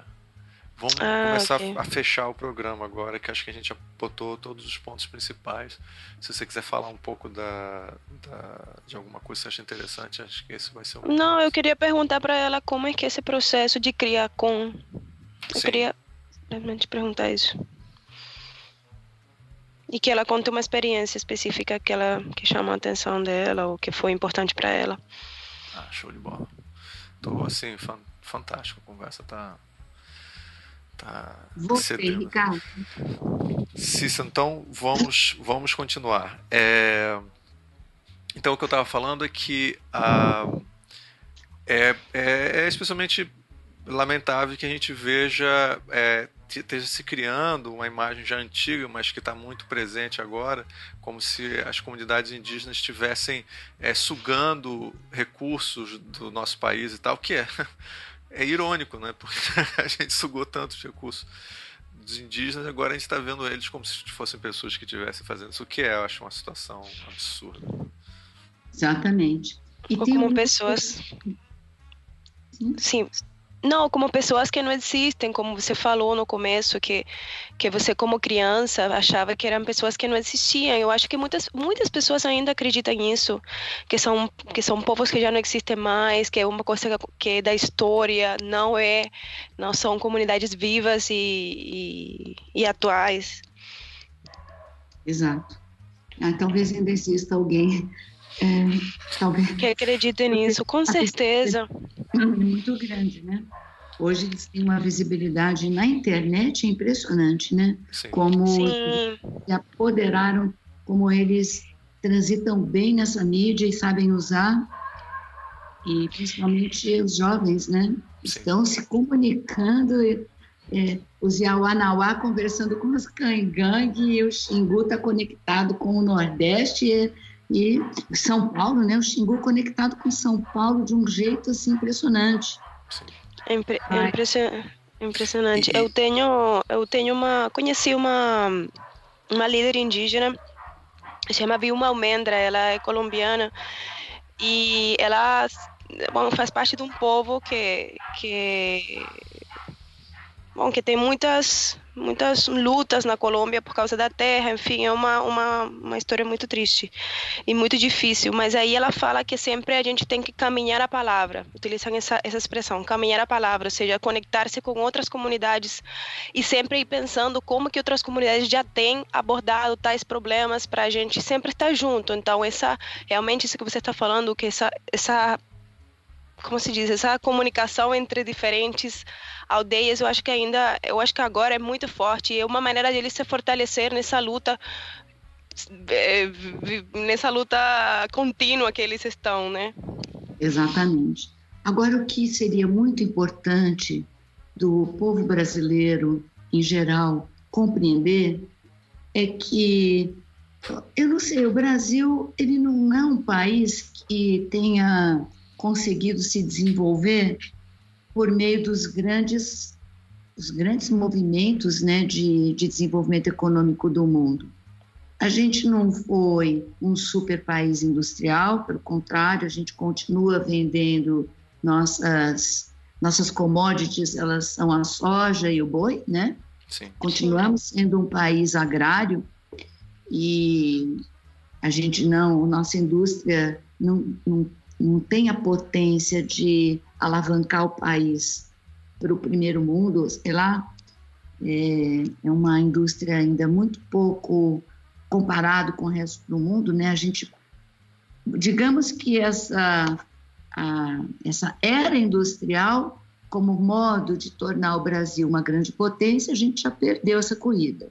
Né? A segunda corrida mais próxima da, da nossa história, nós que estamos aqui vivos né, ainda, que foi a tecnológica, também estamos para trás. A gente continua explorando os recursos naturais. Então, é a mineração, boi e soja, é isso, né? Continuamos fazendo isso. Então, eu me pergunto, é isso que nós vamos continuar fazendo até a exaustão? Então, nossa terceira grande chance, ela está nas florestas, porque o que nós temos de potencial de desenvolvimento de biotecnologia está lá dentro.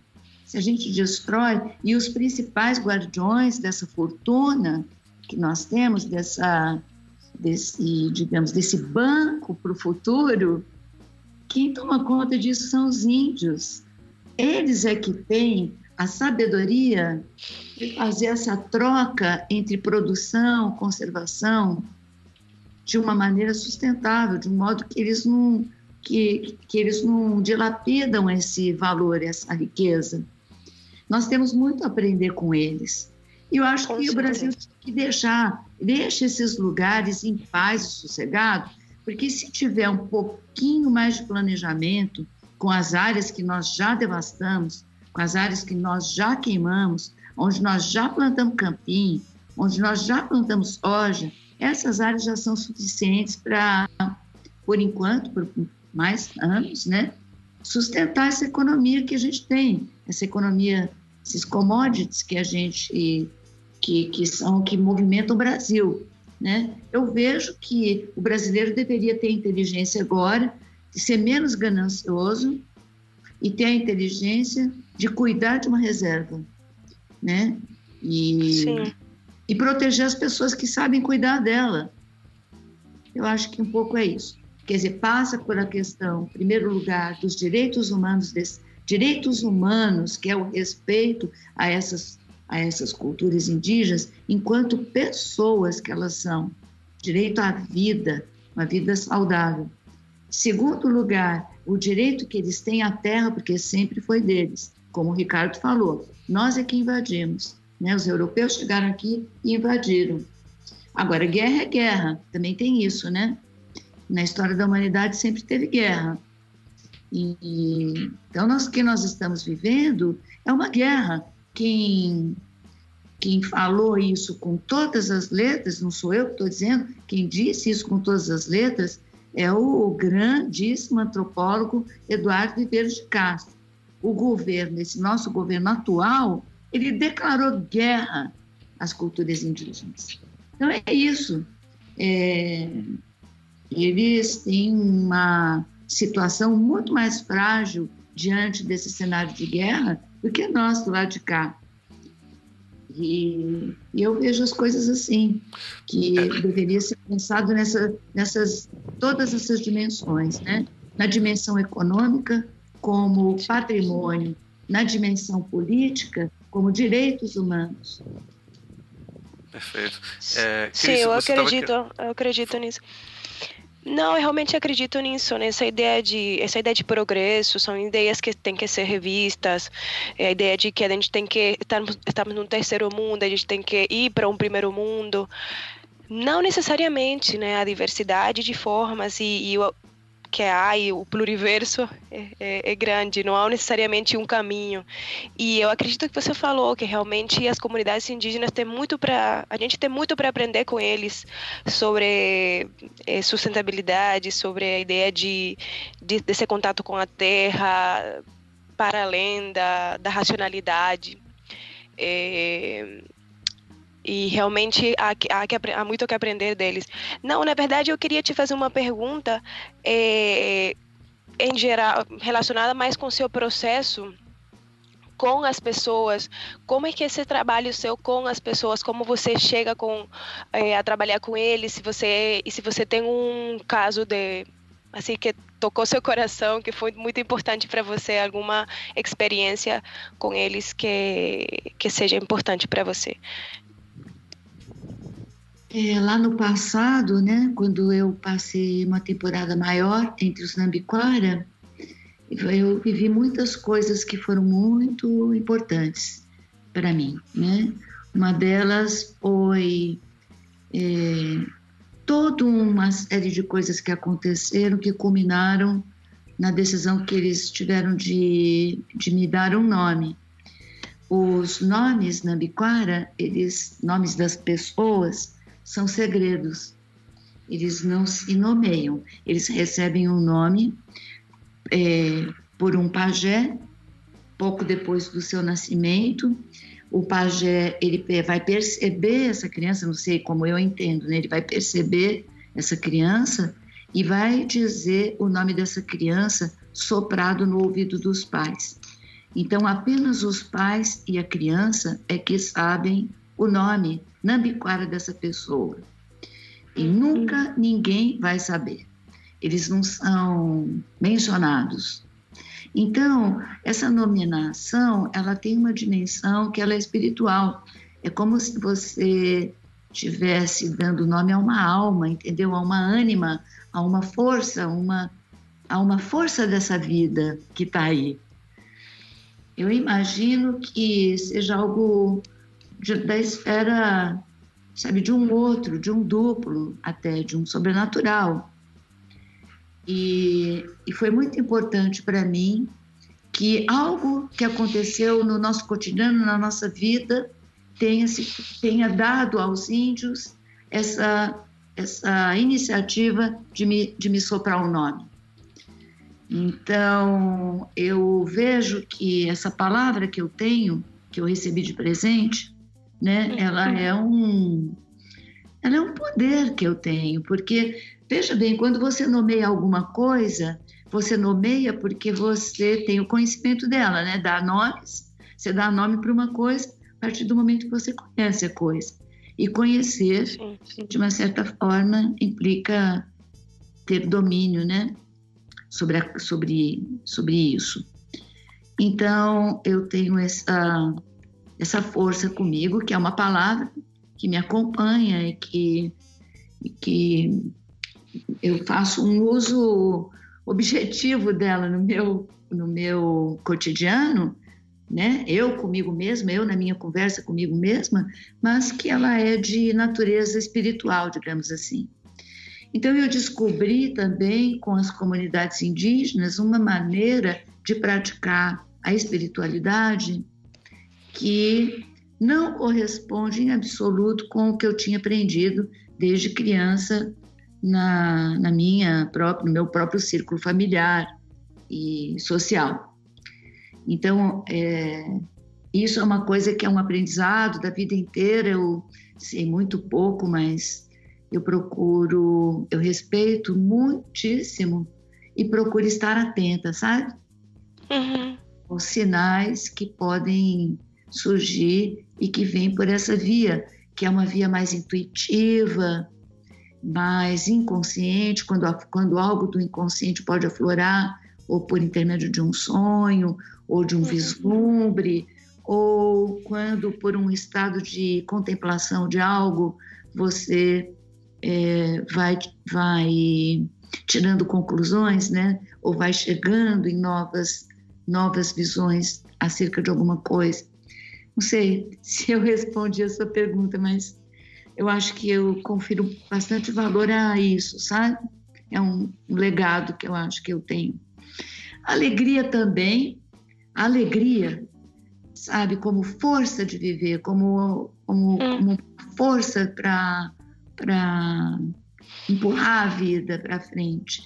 E eu vi, quando morei com os Nambiquara, eles estavam passando por um processo muito difícil de morte, né? Por contaminação de doenças, principalmente, as doenças que nós levamos para lá, né?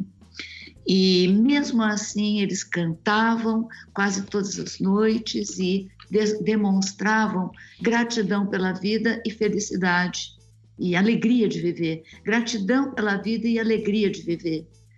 Então, isso também, para mim, foi uma lição incrível, sabe? A gente reclama demais, né? A gente reclama a gente... demais, realmente. Eu acho Gratidão muito... é importante. É. E alegria. Eu acho essa coisa que a Cris estava perguntando para você, se você acha importante, essa, essa, a gente perceber que a gente não, essa a posição do designer, do artista, etc, da gente não ter que necessariamente impor o nosso ponto de vista, mas assim a gente no, no nosso trabalho a gente é, se aproximar e convidar o outro, né, para para a gente aprender com o outro no processo. Isso é uma coisa que a gente ainda tem muito. De, depois da nossa conversa sobre o ensino de design, a gente tem muito que, que, que uhum. aprender com isso. Né? Verdade. Se, se isso... uma, uma última coisinha. Você estava falando quando a gente estava em off. Eu estou aqui super querendo fazer mil perguntas, mas eu sei que o tempo aqui a gente tem é pouco. É, uma coisa que assim eu venho trabalhando e pensando, se refletindo, é sobre o jogo de cintura. Não necessariamente nessas palavras, mas como a gente, uma ideia de projeto, como que a gente entende como projeto, é, como se antecipar o futuro, mas como é que a gente controla esse futuro, não tem, não tem forma de controlar. Então, não sei, eu queria que você um pouco falasse um pouco agora que a gente está gravando, um pouco mais sobre isso. É, é, você estava falando de uma experiência que você teve na Colômbia é, e como às vezes seus planos mudam completamente quando você chega a a, a trabalhar com, com a comunidade, quando tem, já está no contato é, com a comunidade. É, é, eu tenho um pouco de dificuldade de falar é, a partir dessa questão projetual mesmo do design, porque eu, eu, não, te, eu não domino muito as ferramentas da tecnologia contemporânea. Sim. Então, isso me deixa um pouco sem é, instrumental, né? Sim. Então eu falaria um pouco mais a respeito dessa formação dos conceitos, que tá, tem mais a ver com a desenvoltura intelectual do que com a do, do própria capacidade de, de, é, de operacionalizar isso, sabe? Porque eu não, eu sinto, eu, eu tenho essa é, defasagem mesmo na minha Mas lembre-se que é, essa atividade criativa, ela por muitos anos não tinha os computadores, então continua é. sendo é. super relevante, eu acho. É, é. Então, o que aconteceu lá na Colômbia, estou até aqui tentando ver aqui no meu, no meu celular as palavras certas, as palavras em Guadu. Quando eu fui para lá, eu fui com um outro ilustrador, e esse outro ilustrador é europeu, sabe?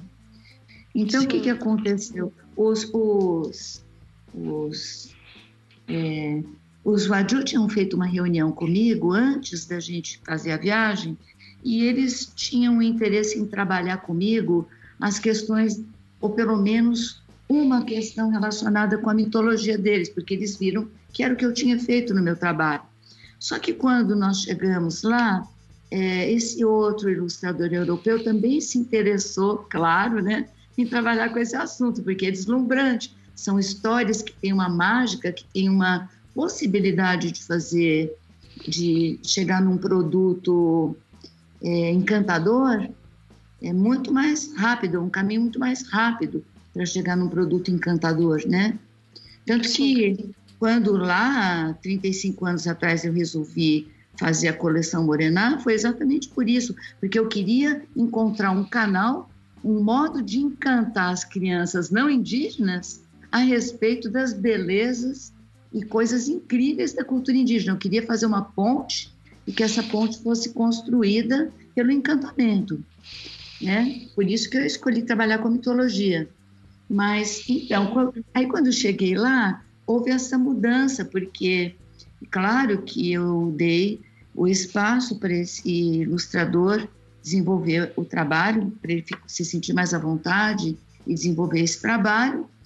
E ficou ah, comigo uma coisa que é bem do design e que eu não tenho muita, eu não tenho muito traquejo para mexer, que são eles eles são uma cultura, eles é, muitas pessoas dizem que é clânica, mas não é. A palavra clã ela não é muito adequada para definir para definir aquela situação. Digamos que são famílias, né? Quase uhum. tipo tipo clãs.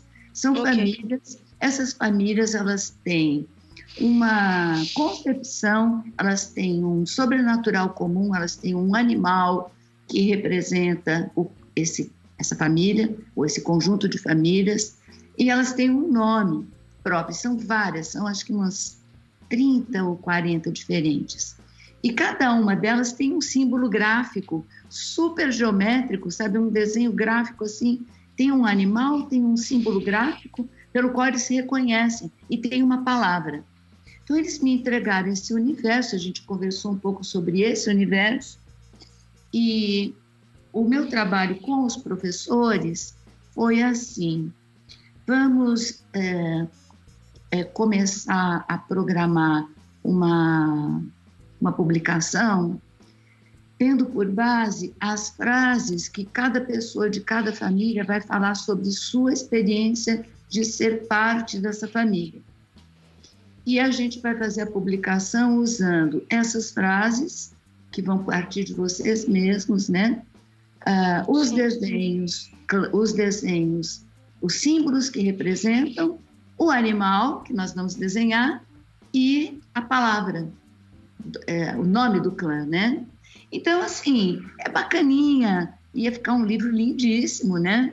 Só que é aquela ideia de design, não é uma ideia, digamos assim, socialmente muito envolvida, né? Uhum. Então, eu, quando eu entrei na, na, quando eu cheguei na escola, né, eu eles tinham pedido para mim uma lista de materiais antes, porque eles tinham que comprar qual, tudo que fosse ser usado na Guaíra tinha que ser comprado antes, porque lá não tem absolutamente nada. Né? Lá só tem cactos, areia e aquele mar incrível, né? Sim. Não, não tem nada. Então, é uma sociedade pobríssima. Eu fiquei muito em dúvida, porque eu não sabia que material que eu ia pedir, porque eu não sabia exatamente qual é a situação que eu ia encontrar.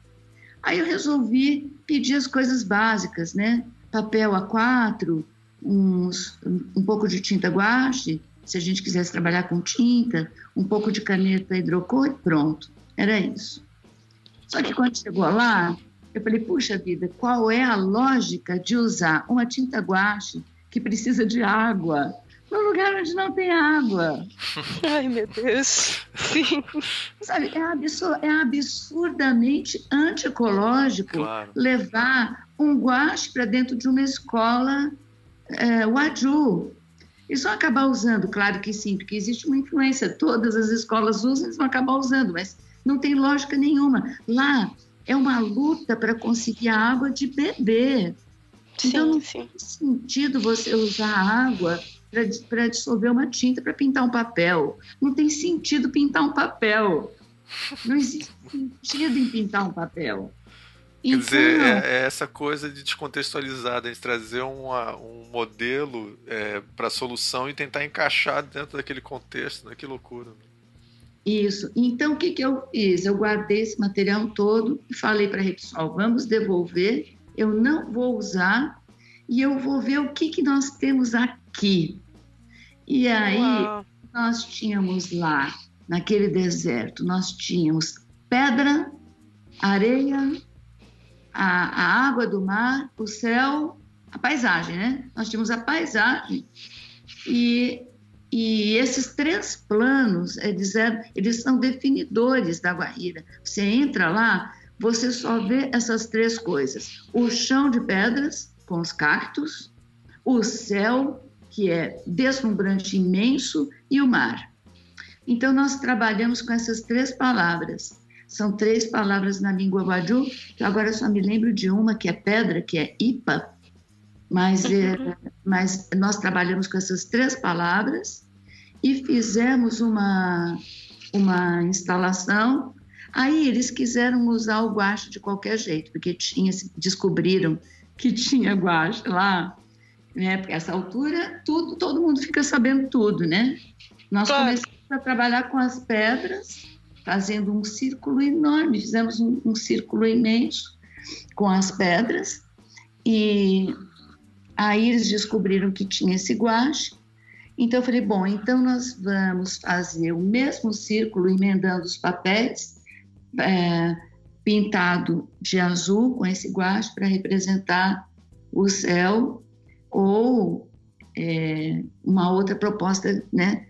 Que, essa proposta, na verdade, ela foi surgindo junto com eles, na medida que a gente foi conversando, né? Estavam loucos para usar o material, já que o material chegou lá. Falei, bom, também não é justo. A Repsol comprou e trouxe material, então vamos usar. Então, no final das contas, acabou que foi uma solução combinada.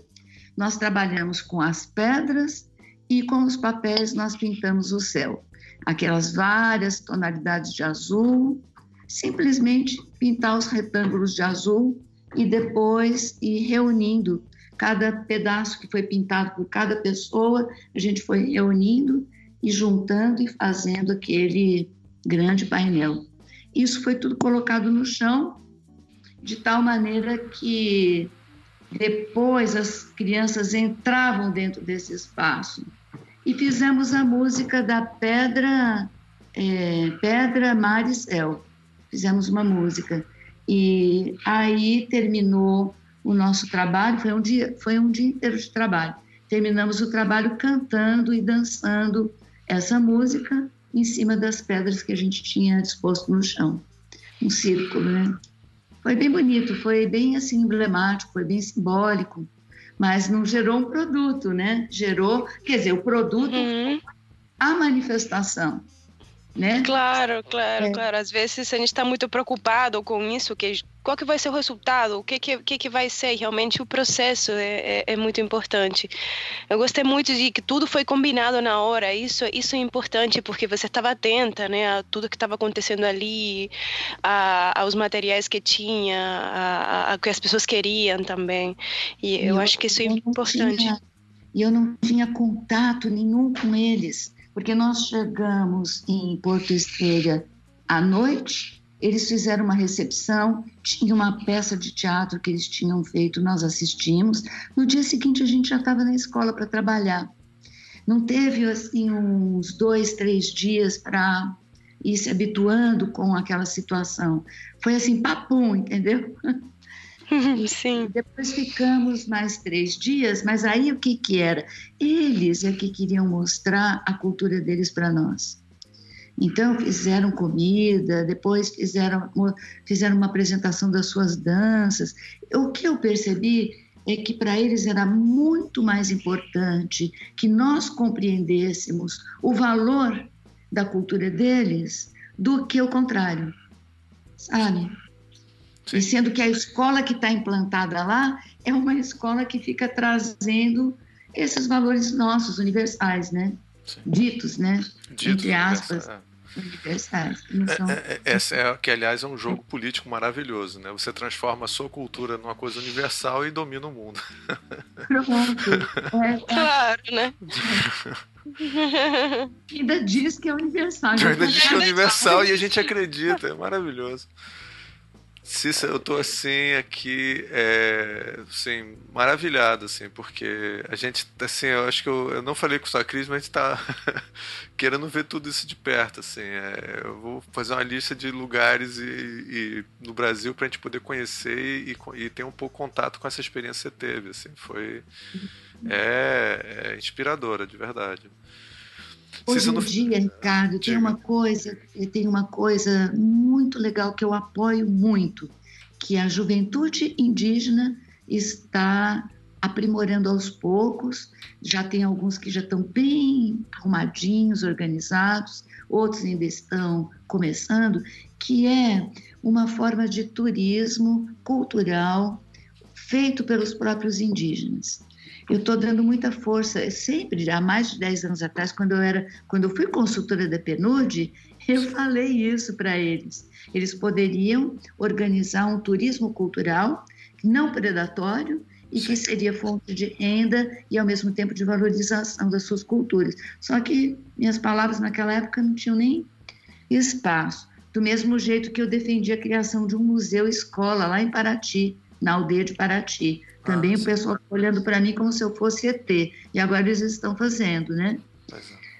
Agora estão fazendo. Acho até que já foi inaugurado.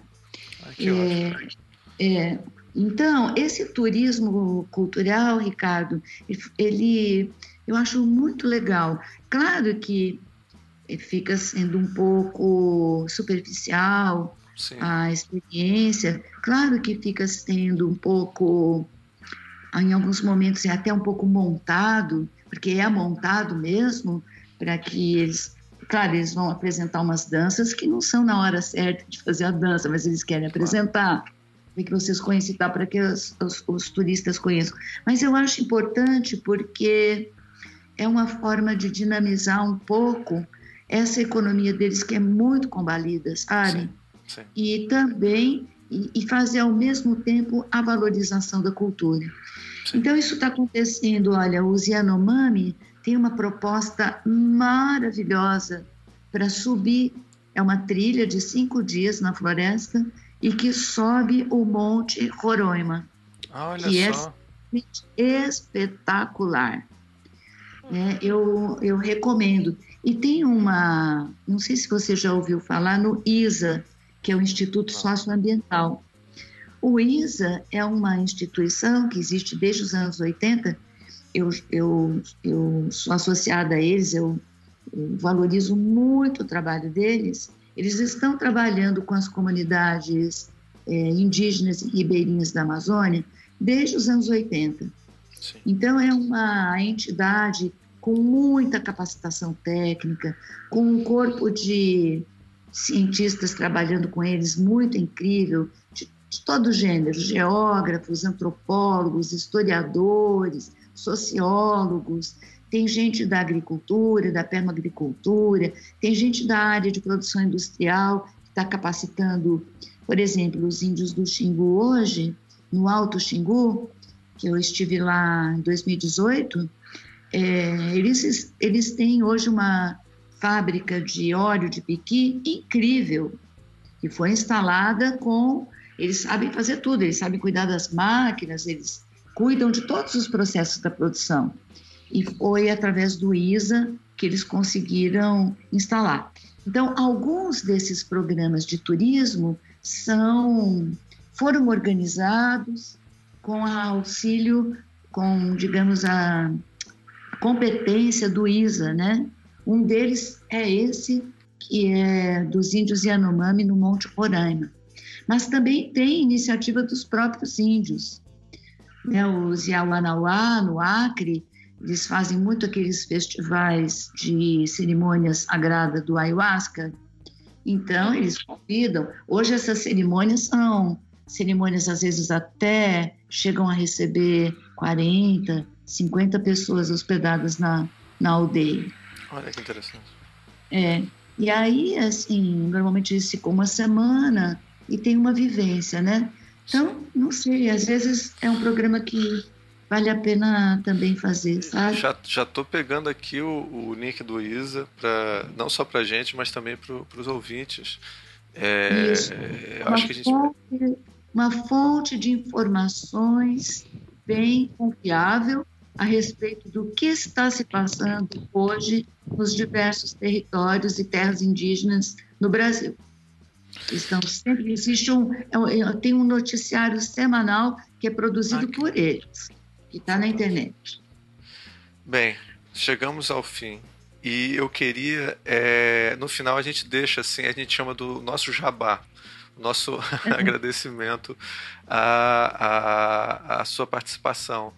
Cissa, você quer falar de alguma coisa? É, nós estamos aqui é, torcendo para que esse ano você seja a ganhadora do Hans Christian Anderson. É, Anderson, é, já que o, o, Brasil já, já seria o segundo, né? pelo menos ilustrador que estaria ganhando. É, o, tem alguma coisa que você gostaria de falar sobre a sua produção, sobre alguma coisa nesse, nesse sentido para que as pessoas possam procurar? É, eu estou alguns anos sem publicar, estou produzindo novos livros agora, então deixaria assim uma essa expectativa mais para daqui um ano ou dois que deve estar tá saindo alguma coisa. É, o prêmio o prêmio já saíram os finalistas. Nós brasileiros não entramos dessa vez. Ah, não? Mas ter ficado na lista dos 20 já foi muito bom. Você, e... você já concorreu, se eu não me engano, mais de quatro vezes. Umas quatro vezes, mais ou não, menos. Assim, né? Não, quatro não? vezes. Quatro no, vezes. primeira vez, nos anos 90, eu fui finalista, fiquei nos, entre os cinco finalistas. E agora, nas três últimas campanhas, não, apenas fui candidata. E foi sempre junto com a Marina, que foi uma dupla realmente incrível, né? Que, com a Marina. Só, só, pelo fato de estar do lado da Marina Colassante, já. Ah, sim, claro. Já, sim. Tava, já me sentindo premiada aqui no Brasil mesmo. e a Marina é escritora, né? Escritora infantil. Sim. Maravilhosa. É... Bem, para a gente você é sempre uma ganhadora. A gente está aqui assim, é, apaixonado pelo seu trabalho. É, e a gente vai colocar bastante links aqui para as pessoas também acompanharem e também a sua filosofia de trabalho, assim, que eu acho que a gente está precisando. E eu diria não só no campo é, é, da ilustração, mas no, do, no, campo do design, assim, também. Da man... e, e vendo aqui design como uma área criativa em geral, é, a gente pensar em como, como é, lidar com outras culturas, lidar com a diferença é, como, como se comunicar. Para mim foi uma um, foi inspirador essa conversa. Ah, muito obrigada. Eu me sou muito apaixonada por esses assuntos mesmo e fico feliz de saber que posso ainda contagiar contagiar alguém. o Brasil está precisando desse contágio. A gente tem que se contagiar da ideia de de ser mais inclusivo, de ser mais expansivo, né? A gente se, procurar mais a identificação do que a identidade. Não estou tão interessada na identidade, eu quero a identificação, claro, sabe? Sim. Eu, eu acho que é por aí. Se eu fosse deixar um recado, seria: vamos tentar é, expandir essas ideias para os demais brasileiros, já que a maioria, sabe, a maioria votou nesse presidente tão deficiente que nós temos, né? E, e nós temos agora que segurar as consequências de tantas é, palavras mal pensadas da parte Exato. dele, que nos ferem, que nos, que nos deixam preocupados, né? Ao da gente estar tá solto, livre, feliz para construir uma vida mais saudável para todos, né? Claro, com certeza. Então seria mais por aí mesmo. É, Cris, você quer falar, quer falar alguma coisa? Porque a gente não, eu queria só dizer que estou muito contagiada. Agora a gente tem pessoalmente, porque eu também estou contagiada. ah, se você deixar, a gente daqui a pouco está aí batendo na sua porta. Cícera, mais uma é. vez, muito obrigado. E a gente tem uma tradição no programa, meio bobinha assim, que é te dar um tchauzinho no final, tá? É. então, tchau. Tchau.